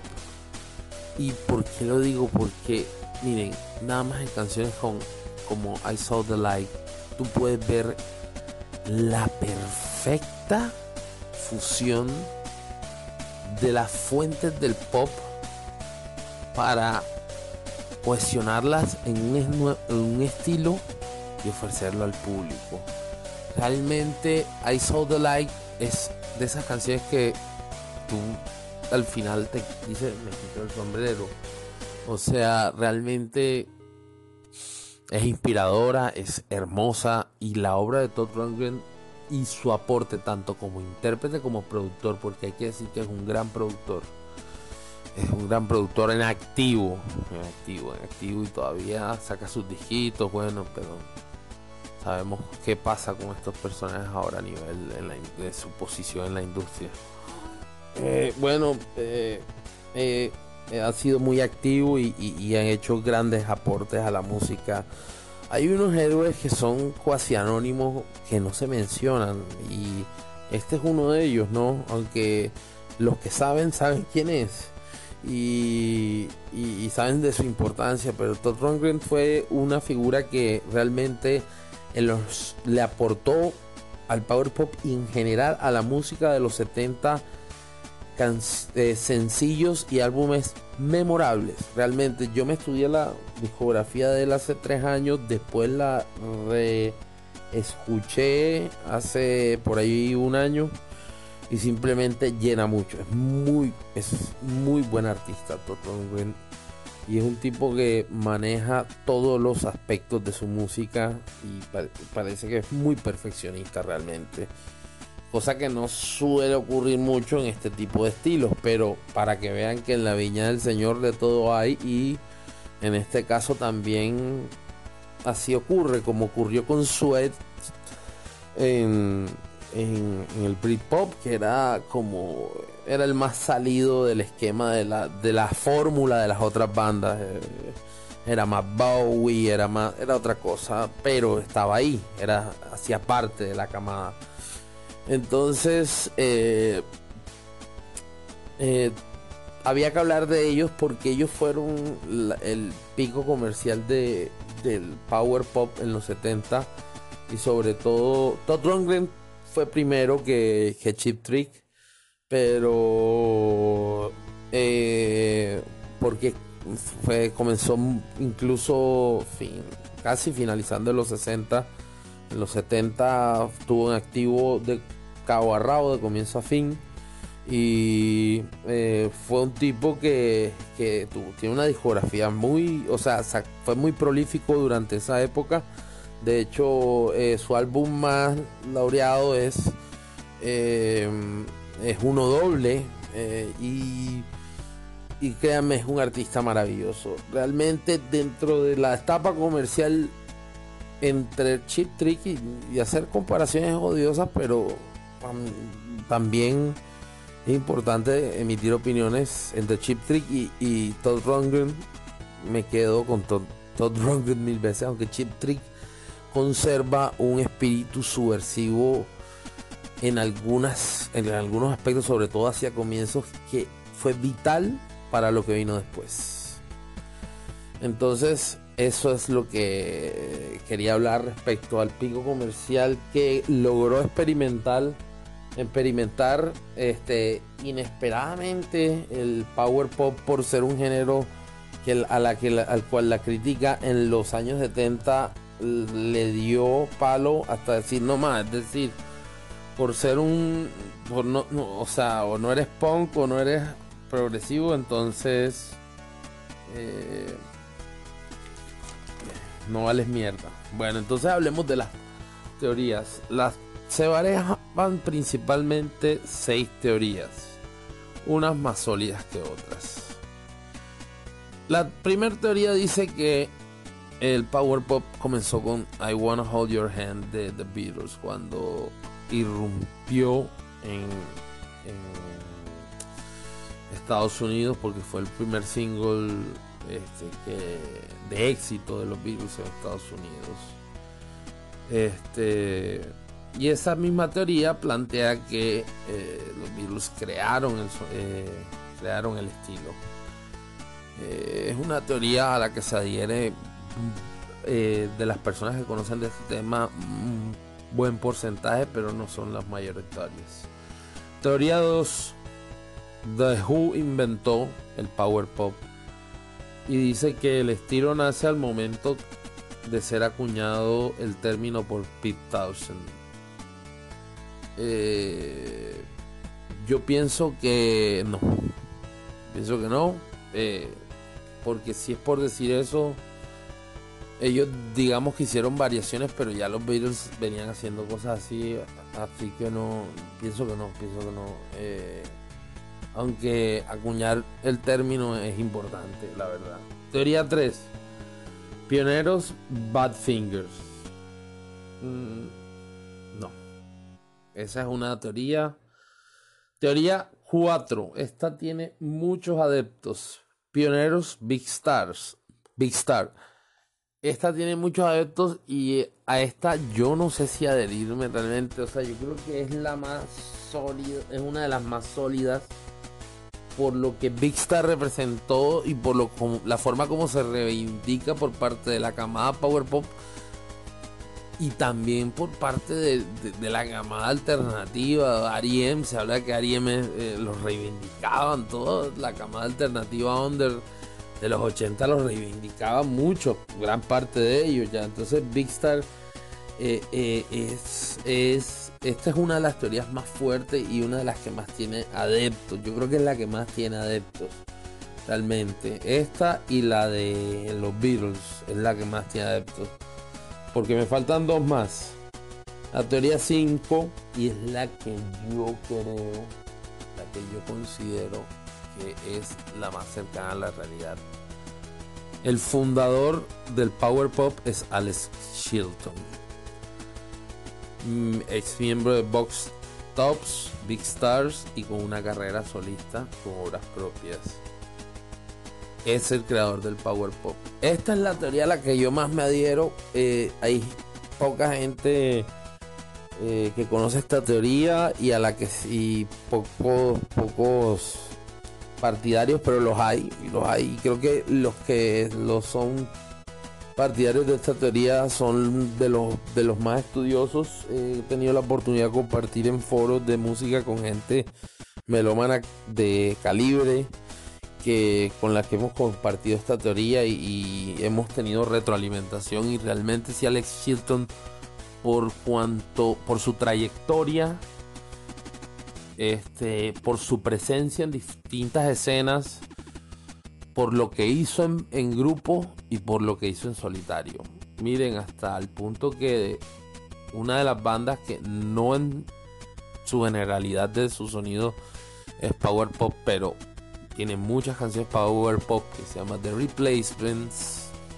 Nada más y nada menos que The Replacement, con también dos álbumes dentro de los 500 de la Rolling Stone este, dentro de su álbum Please to Meet You de 1987 hay una canción espectacular, divertidísima que se llama Alex Chilton.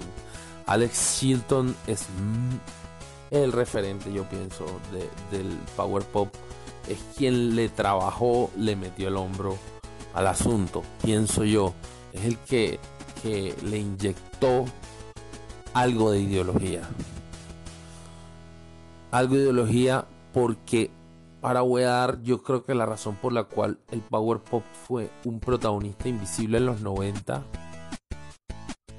y la voy a tirar ya antes de que se me escape y es que el power pop estuvo presencia sonora pero no se conformó como movimiento o sea no hubo movimiento como lo hizo el grunge como lo hizo el pop punk que se unían y muchos otros incluso el new metal eh, no hubo un movimiento como tal.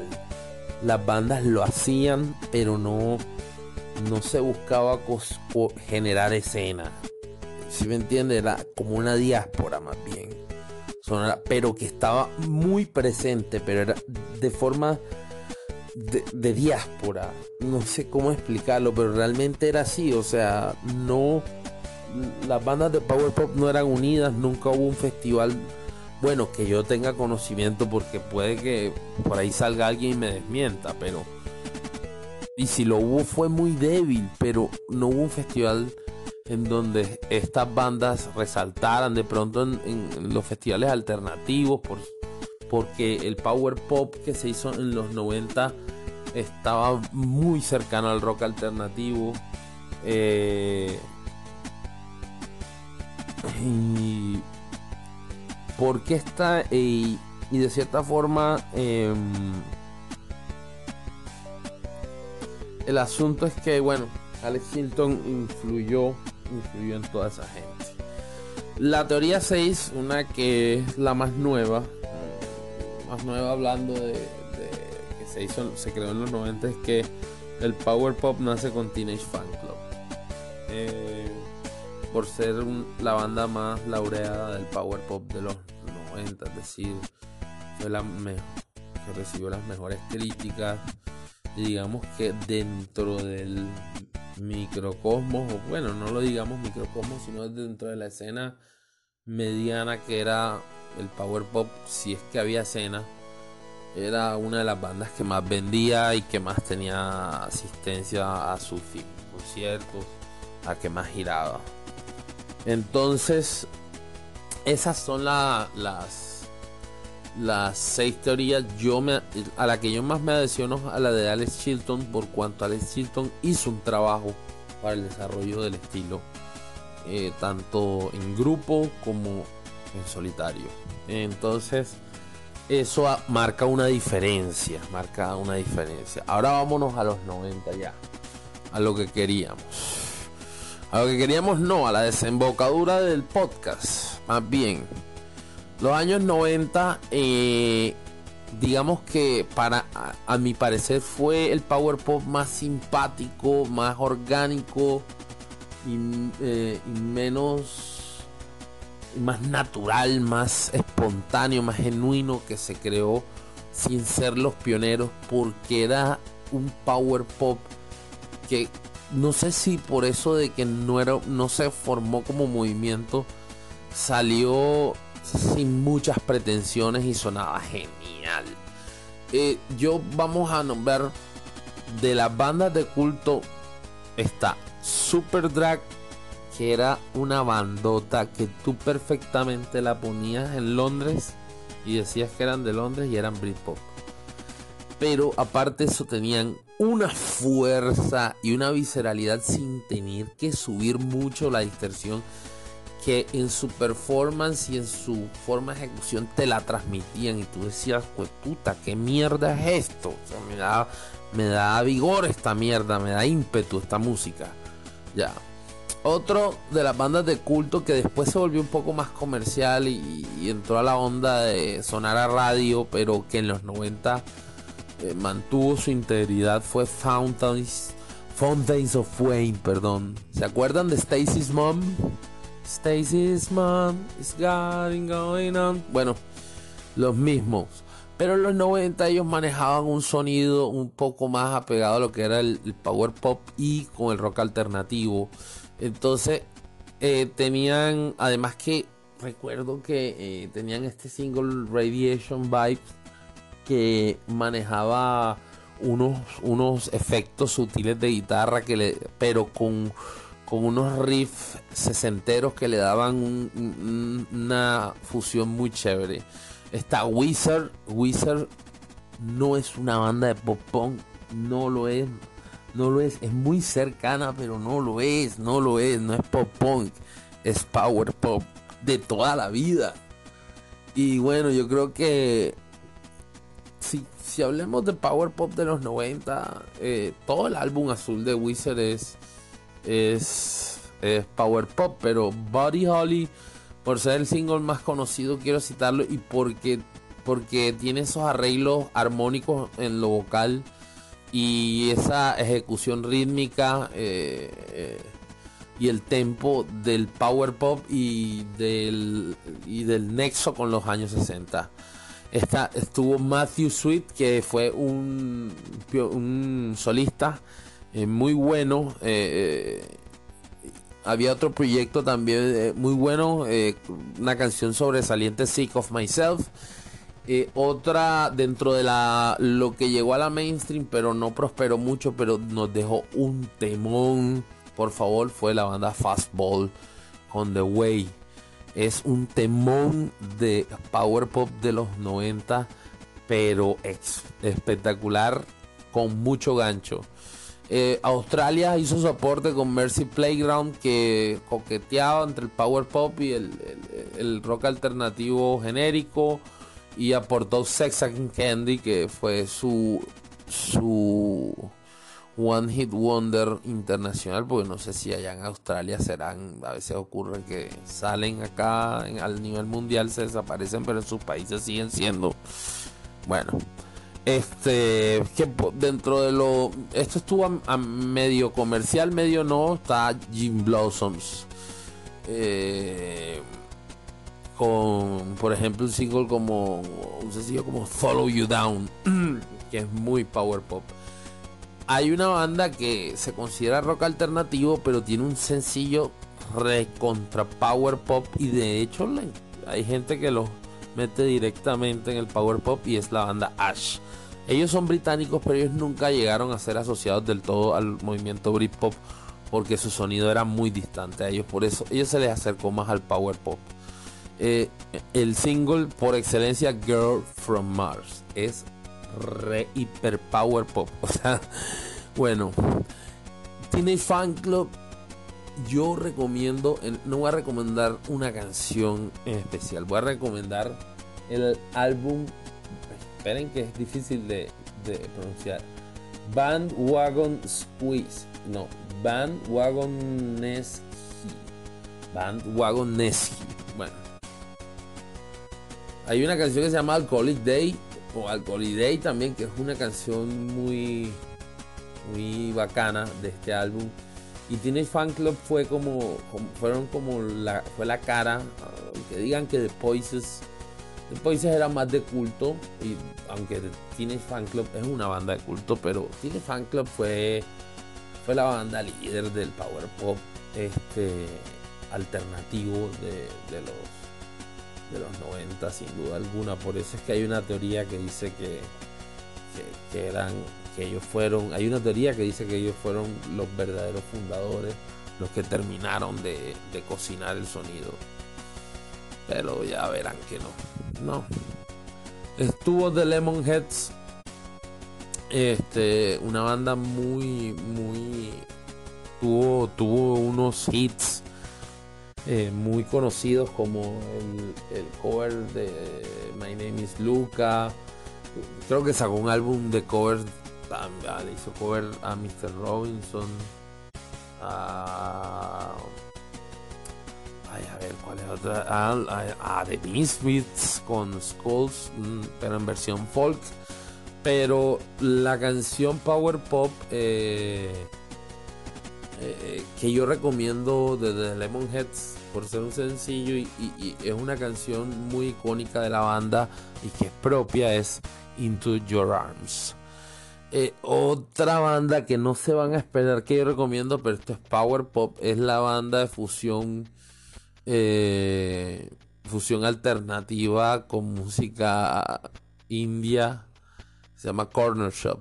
Eh, of Asha fue una canción que salió en 1997 y es perfectamente encuadrable en el Power Pop.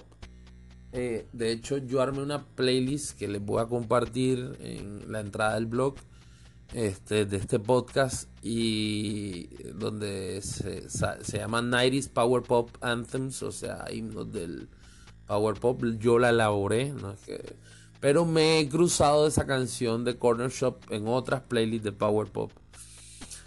Eh, está popular de Nada Surf y Nada Surf en ese momento quizás era el lado más crudo del power pop, una de las bandas con un sonido más crudo, era bastante distorsionada, pero tenían una obra muy interesante. De The Poises, de, de, miren, se ha dicho todo, pero canción power pop, si las hay de esta banda, Dream All Day, sobre todo en la etapa de los 90. Green Day, Green Day hizo power pop en muchos de sus álbumes. No voy a mencionar cada una de las canciones de ellos, pero la que es más cercana al sonido es del Nimrod del 97 y es Redundant. El single salió en el, el sencillo salió en el 98, pero Redundant es eh, parte de este álbum del 97 y es lo es power pop puro, puro, puro, puro, es más power pop que punk realmente. Eh, por ahí dentro de otra ala del power pop estuvo esto dentro de lo comercial eh, y estoy demostrando de que esto permeó por todos lados. estuvo por ejemplo Everclear on I Will Buy You a New Life de su segundo álbum So Much for the Afterglow, que creo que por lejos es el álbum más conocido de ellos, aunque el primero también con Santa Mónica y todo esto. La, bueno, The Foo Fighters en su primer disco tiene dos canciones power pop. Está este Big Me, que es completamente power pop, pero así descaradamente power pop. Pero la más interesante quizás es la canción que abre el álbum, que es un power pop estridente, espectacular, delicioso enérgico, divertido, eh, rabioso, que es This Is So Cold. Es una de las mejores canciones de los Foo Fighters para mi concepto. Eh, aquí voy a meter una canción del 2000 porque es que es muy buena realmente. Y es Bohemian Like You de Dandy Warhols. Que era una banda que iba entre el indie y lo alternativo y hacía cosas power pop también. Tiene otros temas por el estilo, pero no me puedo prolongar tanto. Está una canción de uno, de uno, una canción de One Hit Wonder de unos, de una banda que se llamaba The One This, que creo que estu, fue banda sonora del Romeo and Juliet del 97, la película que es You and Me Song. Es otro himno power pop de los 90 dentro de lo que llegó a sonar o a ser bastante rotado. También dentro de la playlist o dentro de las recomendaciones incluyo The Difference de The Wallflowers. Ya dije que si bien no es una banda de power pop íntegramente, por cuanto estaba más virado hacia el folk rock, el rock alternativo y, el, blues rock, por obvias razones, razones que ya expliqué anteriormente. Em, eh, esta canción de Difference es completamente power pop. Aquí tirando al pop punk power pop está I Was Wrong de Social Distortion, una canción con una letra desgarradora. Es decir, no es nada alegre esta canción en la letra, de hecho, para llorar, porque es un manifiesto de arrepentimiento de una vida destrozada.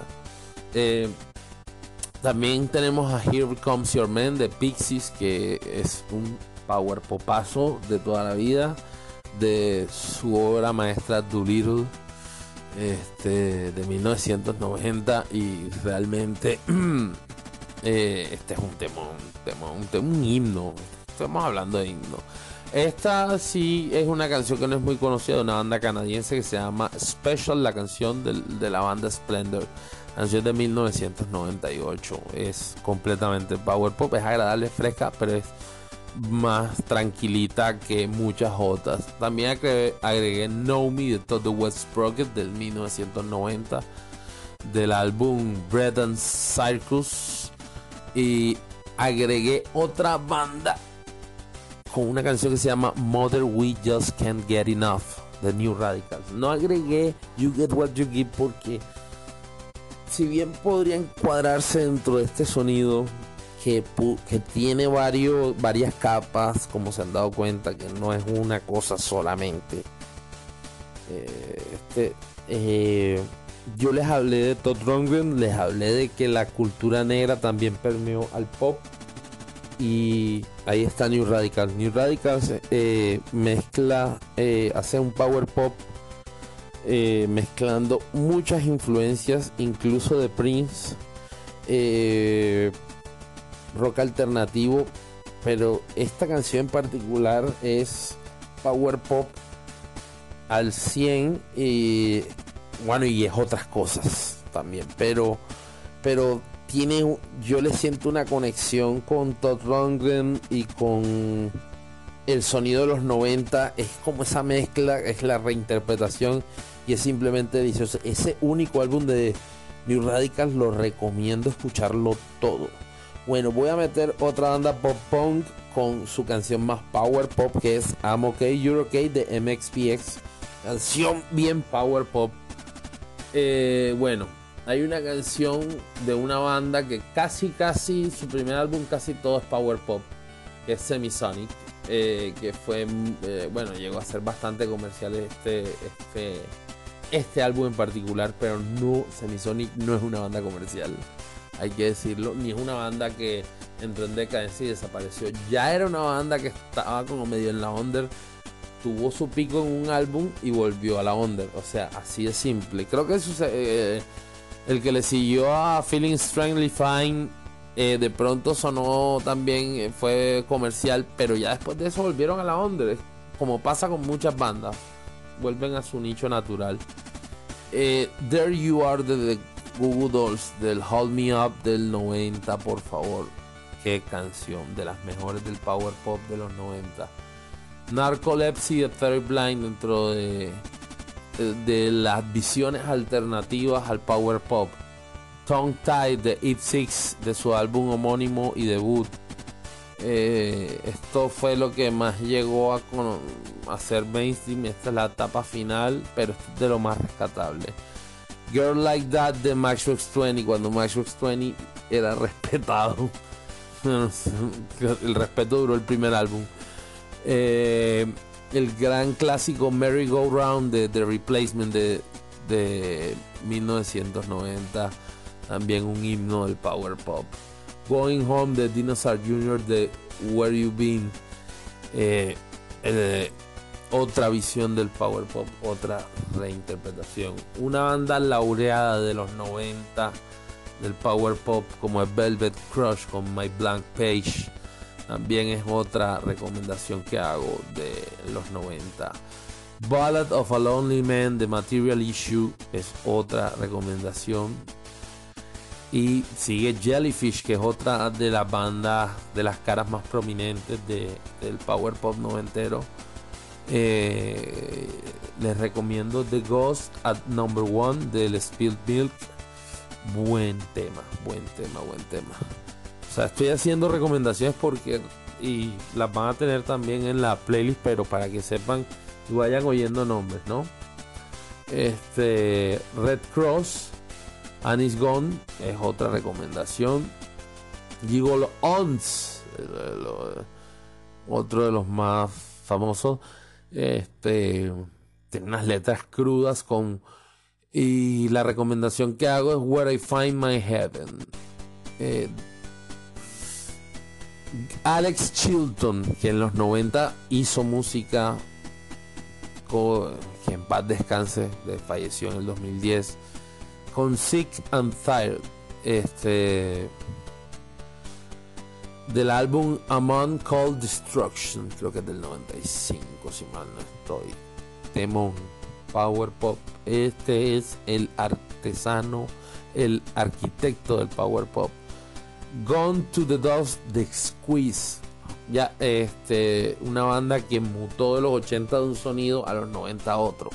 Es un caso muy, muy particular, digno de estudio. Podríamos estudiarlo en una entrada de blog más bien como escrito, porque es interesante ver ese fenómeno, como por ejemplo la mutación de synth pop a post rock de Talk Talk, por ejemplo. Eh, Flaming, bueno, voy a nombrar voy a dar nombres de bandas que se van a encontrar en la playlist y que recomiendo para esta etapa del Power Pop. Y estoy nombrando las bandas que lo hicieron y que de cierta forma se dedicaron de alguna forma al unas a tiempo completo y otras a medio tiempo al sonido. Pero vuelvo y repito, esto llegó a todos lados, o sea, el Power Pop estuvo presente hasta Ah, hubo cantantes de pop femeninas que, que hasta hicieron canciones power pop, eh, bien pop, bien feas, obviamente así, sobreproducidas, pero digamos que el sonido estuvo presente. Eh, de hecho, hay una canción que es medio electrónica, pero que tiene algo de power pop, que es Beautiful Stranger de Madonna. Sí, Sí, sí, sí, sí. No me puten, idiota. Yo de lo que hablo. Vayan, escúchenla y después me dicen.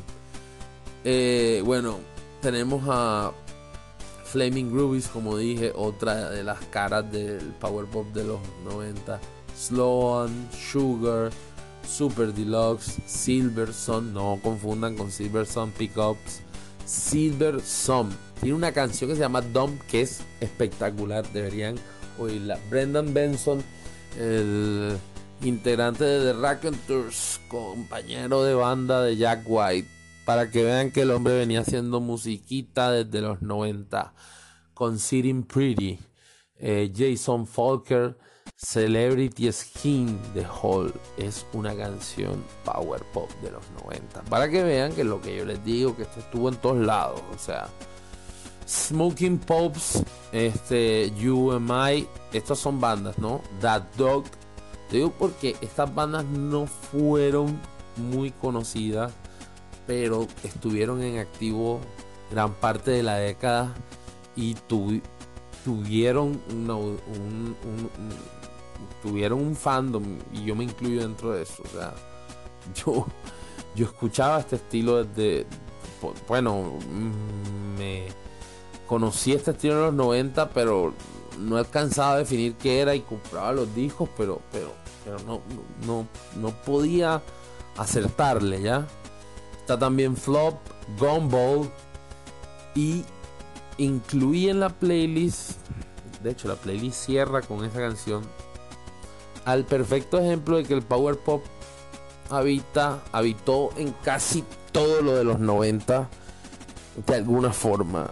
Y es la canción Sliver de Nirvana. Está ahí en la playlist. Es una canción power pop. También puede denominarse pop punk. Pero tiene muchos elementos. Oigan la batería. Eh, oigan la guitarra sin distorsión de, de la parte de la estrofa y van a darse cuenta que es una canción completamente power pop. Eh, les recomiendo escuchen la playlist, tiene más de 50 tracks, está bien nutridita, no repito artistas como para que la gente misma vaya y se busque las discografías. Trato de no repetir artistas en las playlists para, para ilustrar en los podcasts porque este. No quiero. Quiero que haya un equilibrio ya. Pero. Pero. Cada uno puede cliquear ahí en Spotify. Y entrar al, perfil del artista y ver toda su discografía y escuchársela y. Y, bueno, y, y gozársela. Entonces, eso es todo por hoy. Eh, la conclusión es que un sonido que no se formó como movimiento pudo lograr estar presente. No se formó, no, no se organizó como movimiento, porque de formarse, sí, ahí estaban las bandas, el capital estaba, el capital humano, el capital artístico, pero no, no, el movimiento no se cohesionó, pero aún así logró estar presente en todos, en toda la década y en muchos artistas, eh, muchas producciones que por a lo mejor ustedes ni se alcanzan a imaginar. De muchas formas, eh, o sea, bueno, les voy a dar una que no incluye en la playlist, pero Ironic de Alanis Morissette es una canción power pop. Ahí se las, ahí les dejo ese trompo en la uña. Este, en la playlist traté de mezclar como los himnos comerciales con los himnos no comerciales, como para no, para que tengan una idea de que hubo un power pop que permeó lo comercial y hubo un power pop eh, muy orgánico hecho en los 90. Realmente fue muy orgánico, sobre todo el del movimiento como del Velvet Crush, Posies, eh, Finish Fan Club, este, Flaming Groovies. O sea, ese, ese power pop lo recomiendo escuchar mucho. Mucho, mucho, mucho. De hecho, la, eh, las producciones de Green Day como Sweet Children tienen muchas canciones power pop.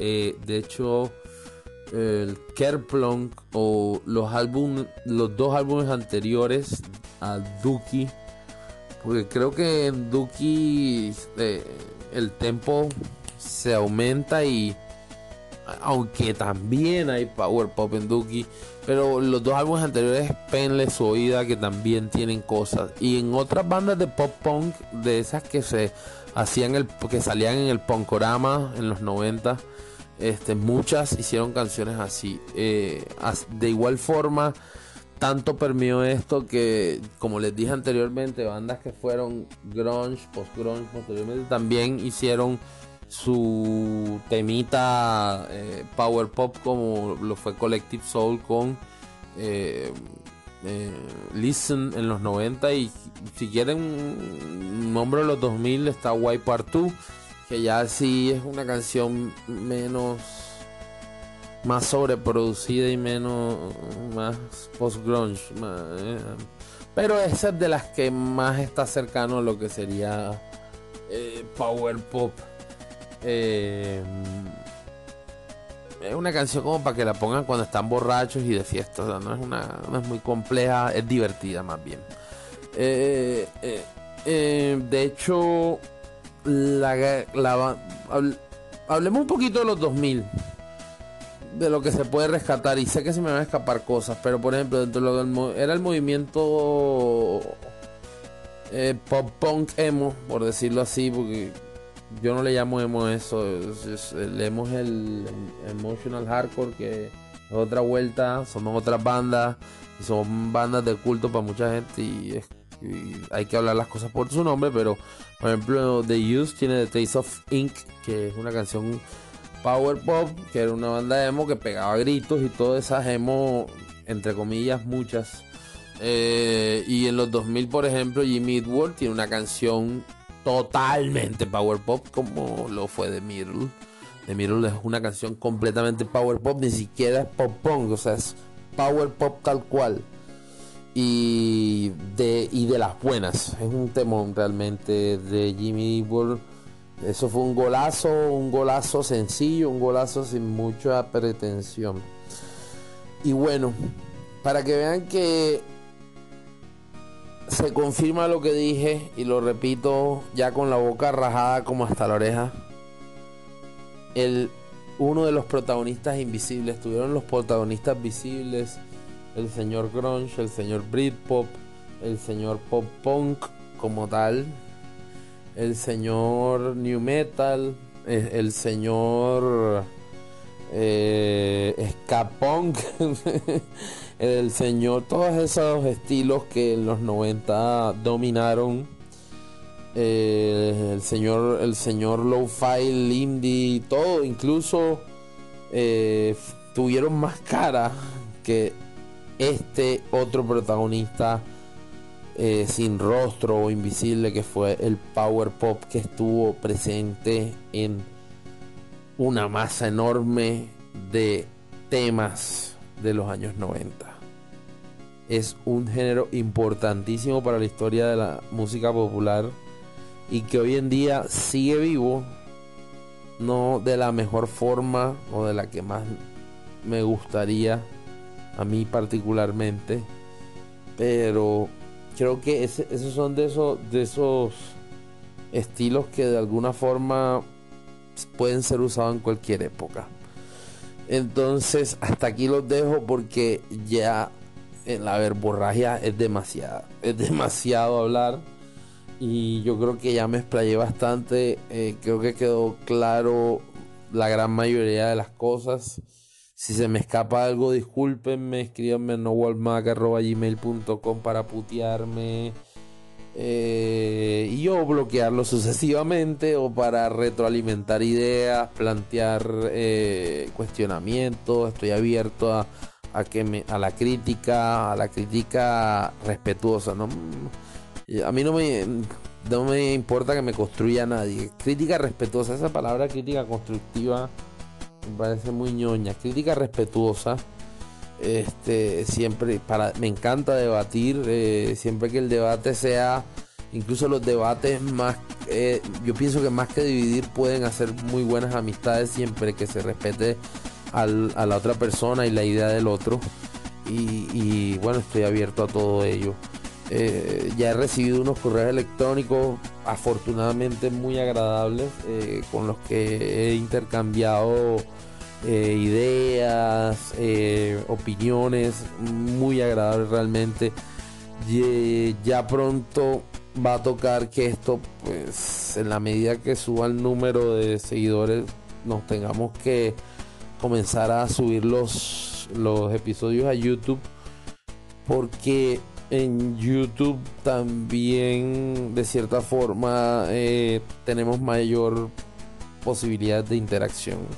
Entonces, eh, vamos a ver si resuelvo este asuntillo y eh, al llegar a un número de seguidores puntual, ya, lo tengo en la cabeza, no voy a decirlo, vamos a comenzar a, a, no a no a mudarnos porque no vamos a dejar la plataforma, sino a, a que esto haga presencia en YouTube también y que también el, la comunidad de YouTube pueda conocer estos podcasts. Entonces, hasta aquí los dejo. Espero y hayan aprendido algo de un pedazo de historia de la música popular, del rock, del rock alternativo y del pop, obviamente, y, y en general de nuestros referentes. Y que realmente hayan sobre todo aprendido cosas que no conocían, que les haya tenido la oportunidad de, extenderles algo de conocimiento en esto, eh, para que de pronto tengan más claras ciertas cosas a la hora de escuchar música. Es lo, más importante. Eh, los voy dejando. Eh, me voy a terminar un cafecito porque tanta verborragia necesitaba combustible. Y bueno, eh, cierro esto y nos vemos en el. No, que nos vemos siempre esta mierda. Nos, nos, oímos en el próximo podcast. Este que será muy pronto porque estamos. El mundo está en aislamiento eh, obligatorio, así que vamos, tenemos mucho tiempo. Y el universo de la música tiene mucha tela por cortar. Así que ya nos estamos escuchando prontito, prontito. Otro tema interesante. Trataré de darles cosas interesantes, cosas que no sean tan, tan recurrentes, que sean tan obvias como, ay, el grunge. O sea, alguna vez hablaré del grunge, pero es como que hay mucha gente que ha hablado del grunge. Incluso del Britpop me gusta abarcar el Britpop como por sectores, como por momentos históricos, pero no quiero ponerme así, ahí está la historia del Britpop. No, no, no, no, no. Ya hay mucho material para eso también. Y bueno, eh, ya, pero en algún momento se hablará, en algún momento se hablará, porque tengo también una lista de bandas anónimas del Britpop o no anónimas, anónimas por fuera de Inglaterra que llegaron a ser grandes producciones, o sea, unos discazos. Pero para que vean que hay tela por cortar, ya veremos que, cuál será el eje temático del próximo podcast. Debo un podcast sobre un ensayo de Simon Reynolds, lo sé. Creo que va a ser, va a ser subido mañana. Y que es un periodista eh, impresionantemente muy capaz eh, y que tiene una visión muy clara del sonido y las cosas y los contextos. Eh, bueno, sin más, ahora sí me abro de esta vaina. Eh, les mando un abrazo enorme a los que se lo merezcan y a los que no, pues un saludo simple y seco. Chaito.